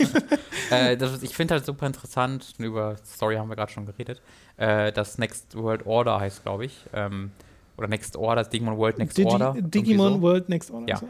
äh, weil das, ja, das ist ja wirklich auch in der Tradition von Digimon World, in dem Sinne, dass ja. es halt kein wirklich tra traditionelles JRPG ist, sondern man da halt eher so ein großes, riesiges Double-Age Tamagotchi-Spiel hat, ähm, was total mit archaisch, mit archaischen Regeln daherkommt, die du nicht durchblickst. Und wenn du so Digimon behandelst, digitieren die in diese Wesen und so in diese Wesen. Da habe ich mich halt mal, nachdem wir Digimon World gespielt haben, äh, ein bisschen durchgeklickt ähm, auf, auf YouTube. Äh, Finde ich halt sehr interessant, aber nee, ich äh, habe jetzt persönlich persönlicher Sicht da kein Interesse dran. Ähm, einfach weil da habe ich auch nicht die große Liebe für Digimon, dass ich das jetzt bräuchte. Hm. Wie gesagt, Interesse habe ich schon daran, aber. Ähm, Wieso kriegt Digimon seit 20 Jahren diese Spiele und Pokémon nicht? Ich verstehe es, muss nur kurz sagen, Entschuldigung. Gott, Was meinst du mit diese Spiele? Ja, einfach so ein JRPG großes auf einer, auf einer PS4. Das ist ja noch nicht ja, mal ein Selbst das waren ja Vita-Ports, ne? Also ja, das weiß. Eigentliche kommt jetzt. Aber es ist ja trotzdem, ne, was, sie machen ja was mit dem, mit dem Konzept. Also ich glaube, Digimon, da probieren sie vielleicht ein bisschen mehr hin und her. Ja. So. Ist ja bei Yu-Gi-Oh! bei den Spielen auch so gewesen, ne? Es wird so hin und her probiert. Bei Pokémon gab es das aber auch, aber diese Phase ist halt vorbei. Hm. Also das war so die 2000er, wo sie mit Stadium, mit Snap und dann gab es ja später auf dem DS auch Mystery Dungeon und Ranger. Es gibt doch so ein Gamecube-Spiel. Es gibt auch so ein Gamecube-Rollenspiel. Ja, es gibt Wie auch heißt das? richtig ähm, irgendwas mit X oder so. Ja, das hat irgendwie so einen komischen stimmt. XD, glaube ich. Ich glaube, es ist Pokémon XD. Ja, ja, ich glaube, es ist XD, ja. genau. Ähm, also da gibt es die Experimente, sie werden halt heute nur nicht mehr so mhm. wirklich gemacht, beziehungsweise nur noch die vorherigen Sachen weitergeführt. Wobei selbst heute hast du ja so Sachen wie Pokémon Quest, nee, wie hieß denn das mit so. den Block? Ich glaube, es hieß Quest. Viechern, ja, hieß das Quest? Ich glaube schon. Ähm, ja, aber das ist ja nicht das, was ich meine. Ne? nee, natürlich nicht. Aber ich meine nur, ich fände es an und für sich auch cool, mal wieder sowas Bescheuertes wie Hey You Pikachu zu haben. Auch wenn es dann vielleicht scheiße wird, aber was für ein cooles Experiment so. Äh, und warum nicht? Ne? Ja. Also Pokémon gibt eigentlich so viel her, ja. videospieltechnisch. Ähm, und selbst Naughty Dog soll man Pokémon Selbst ein neues Pokémon Stadium würde ich total feiern äh, wieder mit den Minispielen, wo du deine Pokémon aus den anderen Spielen reinladen kannst. Es wurde halt ein bisschen obsolet gemacht, dadurch, dass du in den normalen Pokémon-Spielen, das sind ja 3D-Kämpfe. Mhm. So, das war ja das Besondere damals. Ja. Und du kannst ja problemlos gegen andere Leute kämpfen. Ja, also Pokémon Stadium würde so in der Form nicht mehr funktionieren. Genau, man müsste wahrscheinlich mehrere Sachen anpassen, aber trotzdem fände ich es cool, wenn das so wirklich diese Turnieratmosphäre, diesen Pomp hätte mit mhm. einem äh, Sprecher wieder, der alles kommentiert und so. Äh, ist das nicht ein Fan von? Pocken? Nee, das ist ja wirklich ein Kampfspiel. Ja, ja, ja. Ich, aber das ist, ich überlege gerade, weil das wäre jetzt gerade, weil als ich selbst überlebt habe, was wäre denn eine heute eine relativ logische Weiterentwicklung von Pokémon Stadium, so, damit es funktionieren die Kämpfe würde. wirklich so selbst steuern. Genau, das wäre, also da ist man vielleicht mit Pocken, wenn das ein bisschen mehr in diese äh, in diese Atmosphäre ja, ja. auch reingehen würde, wäre es gar nicht so weit davon da entfernt. Bin ich übrigens auch so, dass es äh, Pocken oder nee, doch bei uns, heißt bei uns heißt es Pokémon Tekken. Pokémon Tekken heißt Ach, es. Stimmt, es heißt irgendwo anders auch Pokémon Tournament. Echt? Pocken Tournament heißt es doch dann? Pocken Tournament. Ich glaube. Ja. Äh, ist ja auch egal. Jedenfalls, äh, bei dem Spiel war ich ja ein bisschen enttäuscht darüber, dass das auf Singleplayer-Ebene so wenig bietet, äh, das so grindy war. Äh, und dann gefällt mir das Kampfsystem jetzt nicht gut genug, um damit irgendwie online zu gehen. Aber das Konzept finde ich super. Ein Pokémon-Prügelspiel, super geil. Ja, da ja, ja. wäre ich auch voll dabei, wenn sie sagen, wir machen da nochmal einen nächsten Teil von. Äh, probieren vielleicht nochmal so eine richtige Seitenperspektive aus oder okay. arbeiten nochmal am Kampfsystem generell. Äh, da habe ich gar nichts dagegen, aber ist jetzt halt auch schon eine Weile her, ne? Das ist ja auch 2015 oder so erschienen. Pete Fighter, wenn man Pokémon und Street Fighter kombiniert. Pete Fighter, Pika Fighter? Pete muss ja irgendwie das irgendwie wie Pocken, man muss das so ganz dumm kombinieren. Ach so, ja. Po ja, schwierig. Street, Street Fi Fimon? Streetmon. Streetmon. Street, ist eigentlich ganz gut. Äh, ja, also da liegt auf jeden Fall noch Potenzial auf der Strecke und ein neues Pokémon Snap eignet sich eigentlich schon seit zehn Jahren für ein neues Spiel und machen sie einfach. Aber auch da, ich würde jetzt nicht einfach nur die On-Rails, also wenn ich würde schon Afrika 2 im Pokémon sehen. Dass du frei rumlaufen kannst? Dass, man, dass ich meinen Jeep habe. Ich war ehrlich gesagt. Schon mal vor Afrika, du könntest sogar eine Safari-Zone quasi machen wie in Afrika. Und dann kannst du da rumfahren mit deinem Ding und, und äh, mit, mit, mit echten Gewehren jagen. Moment. Wildern. Ich glaube, du hast, ja, ja, das ist nicht Afrika doch, gespielt. Doch, das ist ein Rollenspiel. Du kannst halt verschiedene äh, Skillbäume. Du kannst Fotograf sein, Wilderer oder äh, Wärter. Alter, Pokémon-Wilderer. Und dann kannst du halt Fälle abziehen wie in Red Dead Redemption von so einem Pikachu. Ähm, so einer ganz langsamen Animation. Da wäre ich voll dabei. so ein gehäutetes Pikachu mal sehen. Nee, mich würde die On-Rail-Sache überhaupt nicht stören, weil ich war ja überrascht, wie gut das funktioniert hat bei Pokémon Snap.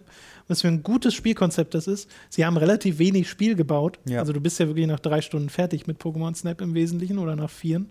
Ähm, und wenn man da jetzt noch einfach mehr mitmachen würde und vielleicht noch ein bisschen mehr Fähigkeiten an die Hand bekäme. Aber wäre es ja. denn, wenn du überlegst, hätte es, hat es denn wirklich Vorteile gegenüber einer, einem Pokémon Snap, wo du frei rumfahren kannst?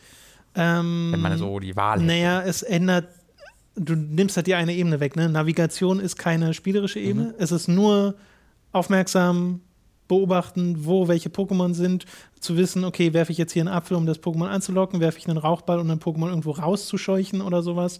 Äh, das ist schon spielerisch relevant, äh, ein relevanter Unterschied. Das sage ich. Ja. ich, ich. Meine Frage nicht war gerade nur, also fändest du das dann besser? Weil was ich ja nicht sagen will, ist, dass ich, dass ich nag, was Pokémon Snap gemacht habe. Ich, ich liebe ja Pokémon Snap auch. Ja. Ähm, nur halt, wenn ich halt überlege aus der heutigen Sicht, wenn ich jetzt überlege, ich könnte quasi einen, hier hast du eine große freie Welt, wo du äh, erkunden kannst, und zwar nicht groß kämpfen oder sonst, sondern wie in Afrika halt im Grunde, äh, erkunden kannst und beobachten kannst. Oder hier haben wir fünf Themenparks gebaut, wo du eine Stunde durchfährst, dann würde ich mich persönlich mehr über das Erstere freuen. Ähm, fällt mir ehrlich gesagt ein bisschen schwer zu sagen. Okay. Ich glaube, mir wäre erstmal das mit den Rails lieber. Interesting, okay. Weil ich diesen Gameplay-Loop super gut finde, dass du nur so deine drei, vier Minuten unterwegs bist schießt deine, du hast ja maximal irgendwie 50 oder 60 Fotos. Ja. Äh, und dann bist du fertig damit. Dann wirst du bewertet, suchst die Fotos von äh, aus, die du geschossen hast, die du bewertet haben möchtest, ja. kriegst deine Punkte, darauf basierend schalten sich neue Sachen frei und dann gehst du entweder nochmal rein, um andere Pokémon zu fotografieren oder direkt zum nächsten. Das hat, hat ein bisschen was Arcadiges, aber das mochte ich total. Okay. Und äh, wenn du eine freie Welt hättest, wäre es ein sehr viel, wahrscheinlich auch atmosphärisches Spiel. Äh, und das fände ich wahrscheinlich auch gar nicht schlecht. Aber es wäre auch ein sehr anderes Spiel. Und wir können es kurz kombinieren mit dem äh, VR, mit der VR-Frage. Oh. Weil welches Spiel würde sich da konzentrieren? Das stimmt gerade, wenn du on Rails So ein Motion Controller dann vors Gesicht ja, halten. Ja, hundertprozentig. Ja. Den äh, Switch Nein. VR Toy-Con-Ding da. Labo. Äh, Achso, ich hatte gerade kurz die Wii U im Kopf. Du hast Switch gesagt, aber ich dachte, du hättest nee, Wii U die gesagt. Wii U vom Ja. Kopf halt. ja, genau.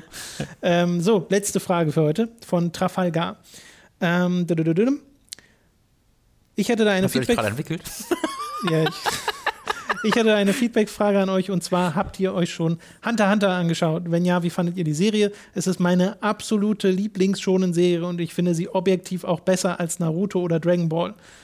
Ja, ich weiß nicht, ob du da objektiv Ich möchte, kurz, genau, ich möchte kurz den Satz, ich finde das objektiv besser, ist ein Satz, der nicht funktioniert.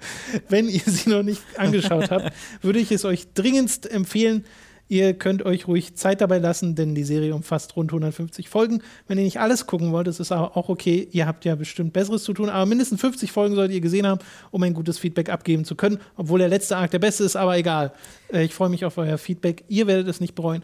Bei mir ist Hunter Hunter ähm, auf der Liste, aber eher als Manga als als Anime. Der Anime ist noch nicht abgeschlossen, der ist ja dann. Der Ne? Manga ist auch noch nicht ab. Also der ist, der, genau das die Sache. Also der Anime ist abgeschlossen, aber der hat sich dann ja abgeschlossen, weil der Manga ständig zwei Jahre Pause macht. So. Okay. Deswegen hat die Anime-Serie dann gesagt, okay, hier machen wir jetzt ein Ende, weil den es im Manga nicht gibt, soweit ich, ich, weiß. wusste ich gar nicht. Ähm, weil die ist ja zu Ende. Und da gibt es ja auch zwei Serien. Es gibt ja eine ursprüngliche und dann eine neue. Oder ist das nur bei Full Metal Alchemist? Ich dachte, das wäre auch bei Hunter x Hunter so. Das Vielleicht irre ich mich. nicht. Ich bin mir nicht sicher. Jedenfalls, äh, war, ich habe da sehr wenig Interesse dran, einfach weil ich nicht kein Schonen in meinem Leben mehr so richtig brauche. Das habe ich halt bei Full Metal Alchemist gemerkt. Weil das habe ich nachgeholt, Full Metal Alchemist Brotherhood komplett. Äh, und das, würden, das lieben ja Leute, weil es halt mit dieser Schonen, äh, in, dieser, in diesem Schonrestriktion arbeitet, aber da ein bisschen mehr mitmacht. Aber selbst, obwohl es dann da, da ein bisschen mehr macht, fand ich dann im Endeffekt so, ja, war jetzt nicht so aufregend, so, weil es halt zwar immer, zwar für den Schon ein bisschen mehr macht, aber immer noch sehr in seiner Schon-Struktur funktioniert. Ähm, und da bin ich so ein bisschen einfach raus. Da, da, da, das habe ich jetzt zu oft gesehen. Das funktioniert für mich nur noch auf einer Nostalgie-Ebene, auf einer Fanservice-Ebene, wie es halt ein Dragon Ball macht. So, wenn, es, wenn ich jetzt Dragon Ball nie gesehen hätte und Dragon Ball Super angucken würde, würde ich mir auch denken, so, äh, ja, okay, das ist aber ganz schön mies geschrieben. Aber weil ich halt einfach auf dieser Fanboy-Ebene funktioniert es dann für mich weiter. Ähm, selbst ein Boruto ist für mich so mittlerweile eher so, ah ja, habe ich jetzt auch ein bisschen zu oft gesehen. Ähm, und da dann noch einen neuen Anime, der dann in, diesen, in diesem Rahmen funktioniert, wenn ich schon bei Full Metal Alchemist gemerkt habe, ah, so richtig funktioniert es bei mir nicht mehr, äh, weiß ich nicht genau, ob ich das Hat aber. Erwartungshaltung bestimmt auch was mit zu tun, ne? Weil bei Full Metal Alchemist äh, Brotherhood sagen ja wirklich ganz viele Leute, das ist das Beste. Das höre ich aber bei Hunter x Hunter Ähm, genauso oft. Also bei das Hunter die beiden höre Serien, ich das, die ich da höre ich das höre. auch ziemlich oft, genau. Ja. Und wenn du das dann halt guckst und so feststellst, ja, finde ich jetzt nicht schlecht, aber auch nicht großartig, Ja. dann logischerweise ne, äh, hat da die äh, Erwartungshaltung auch einen Einfluss darauf. Aber bei mir würde ich nicht per se sagen, dass äh, ich dann heute kein Interesse mehr an Schonen habe. Äh, eher im Gegenteil. Ich habe ja gemerkt, dass ich und da spielt Nostalgie zwar auch eine Rolle, aber dass ich, als ich Dragon Ball, die Ursprungsserie mit Dani nochmal geschaut habe, äh, mega viel Spaß daran hatte, wo ich ganz viel wieder vergessen habe, mich noch auch noch ganz, ganz viel erinnern konnte, aber auch gemerkt habe, wie viel Spaß sie daran hatte, als jemand, der es noch gar nicht geguckt hat, ähm, dass das vor allem auf einer Humorebene noch super funktioniert. Äh, aber eben auch auf der Ebene, ne, man ist so, man fiebert so mit im Kampf gegen Piccolo oder sonst was. Ähm, und ich habe auch Bock drauf, das habe ich jetzt auch wieder gemerkt, die letzten Monate mal wieder in sowas einzusteigen. Also irgendwie immer mal wieder kommt so dieser, keimt das so auf, dieser Wunsch mal One Piece oder Hunter Hunter oder irgendeine dieser Serien. Jojo. Oder Jojo, ja, zum Beispiel auch, ähm, äh, in eine dieser Serien nochmal einzusteigen. Ich gehe sogar noch weiter zurück. Saint Seiya würde ich super gerne mal nachholen. Das ist eine dieser ursprungsschonen Serien, ähm, äh, weil mich das schon interessiert. Und äh, ich weiß nicht, für mich hat das immer was, dieses, ach, da ist jemand, der ist zu schwach für den Gegner und dann fängt er an zu trainieren und wird stärker und dann kriegt er irgendwie eine neue Form oder Fähigkeit und geht dann nochmal hin zurück und dann haut er dem aufs Maul und dann kommt der nächste Big Bad. Ja, das ist relativ formelhaft und immer absehbar, wo es hinläuft. Aber wenn dann die Ausführung gut ist, und das soll sie ja sein bei Hunter Hunter, das soll sie sein bei One Piece und so, äh, dann habe ich da trotzdem meinen Spaß mit. Äh, und bei Dragon Ball finde ich sie auch zu großen Teilen äh, gut umgesetzt und habe da heute noch meinen Spaß mit. Ich glaube, mein Ding ist halt, ich finde es ja auch nicht schlimm. Ich habe ja auch viel Jojo zum Beispiel geguckt. Ähm, Aber dann in der, in der äh, dritten Season, wo dann ja die Stands eingeführt wurden erst, die geht ja auch relativ viele Folgen, ich glaube 40 oder so, habe ich irgendwann auch den Faden verloren und verliere ihn auch immer wieder, wenn ich versuche weiterzugucken. Einfach weil ich so, so, ach ja, es macht mir Spaß, ich gucke es gerne, ähm, aber es gibt halt auch viele Sachen, die ich sonst gucken und spielen will. Ähm, und dann eine, so, so ein Devilman, so, das nimmt mich dann halt, das, das bleibt mir im Kopf. So, ja, das ja. war was so Einzigartiges. Ähm, und da gehe ich dann halt wirklich lieber zu, zu, zu, zu sowas. Ähm, obwohl ich, obwohl es mir halt grundsätzlich schon gefällt. Also ich fand ja Full Metal Alchemist nicht schlecht. Ähm, ich finde Jojo sogar noch mal deutlich besser als Full Metal Alchemist. Ähm, die neue Staffel, glaube ich, mehr noch als die davor. Aber irgendwie ja, ja, packt okay. es mich dann einfach nicht genug. Also es hat dann Attack on Titan hast du ja auch geguckt, das zählt ja da auch noch so halb mit rein. Genau, Attack on Titan mag ich dann tatsächlich sehr, weil das halt ja, das, das, das, das zählt da schon rein, aber da habe ich halt nicht dieses formelhafte Gefühl. Hast du One Punch Man geguckt? Das nimmt ja. sich ja die Schonformel. Ja, ja, genau, aber, da, genau, aber das, das ist ja, ich würde das halt nicht als Schon bezeichnen. Genau, weil das ist ja eine Persiflage. Genau, genau. Und das funktioniert ja voll. Ähm, und Attack on Titan habe ich auch erzählt, äh, als ich über die neue Staffel geredet habe. Das mochte ich dann ja äh, sehr, weil es halt so aus diesem Muster rausgebrochen ist auch mhm. und was Neues versucht. Ähm, und das finde ich dann halt schon, ähm, schon wichtig, weil ansonsten unterhält es mich dann halt zwar, aber ich habe halt nie diesen Drang dann so, ja, jetzt das nächste, jetzt das nächste, jetzt das nächste, weil ja. ich ja irgendwie weiß, wo es dann hingeht. Es sei denn, wie gesagt, es ist sowas wie Dragon Ball, so, wo ich dann ja voll dabei bin, einfach, weil ich halt also wenn Son Goku halt eine neue Hafer be bekommt, dann bin ich halt dabei. Das reicht mir dann auch.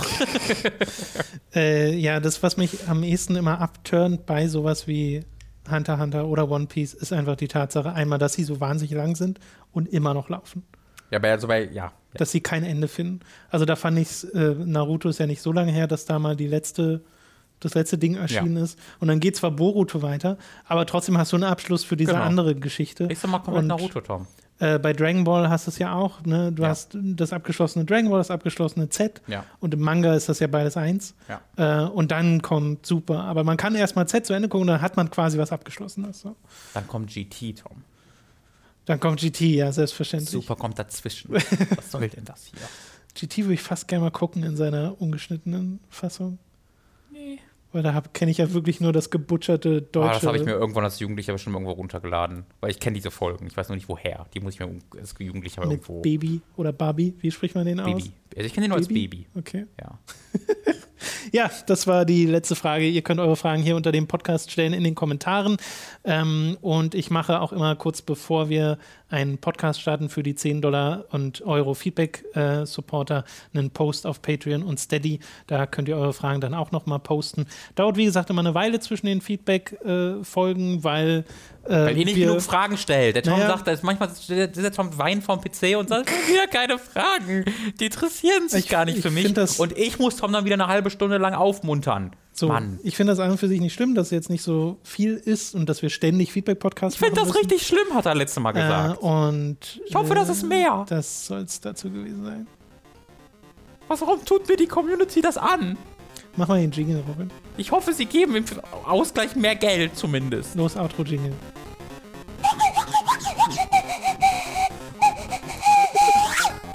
That's all, folks.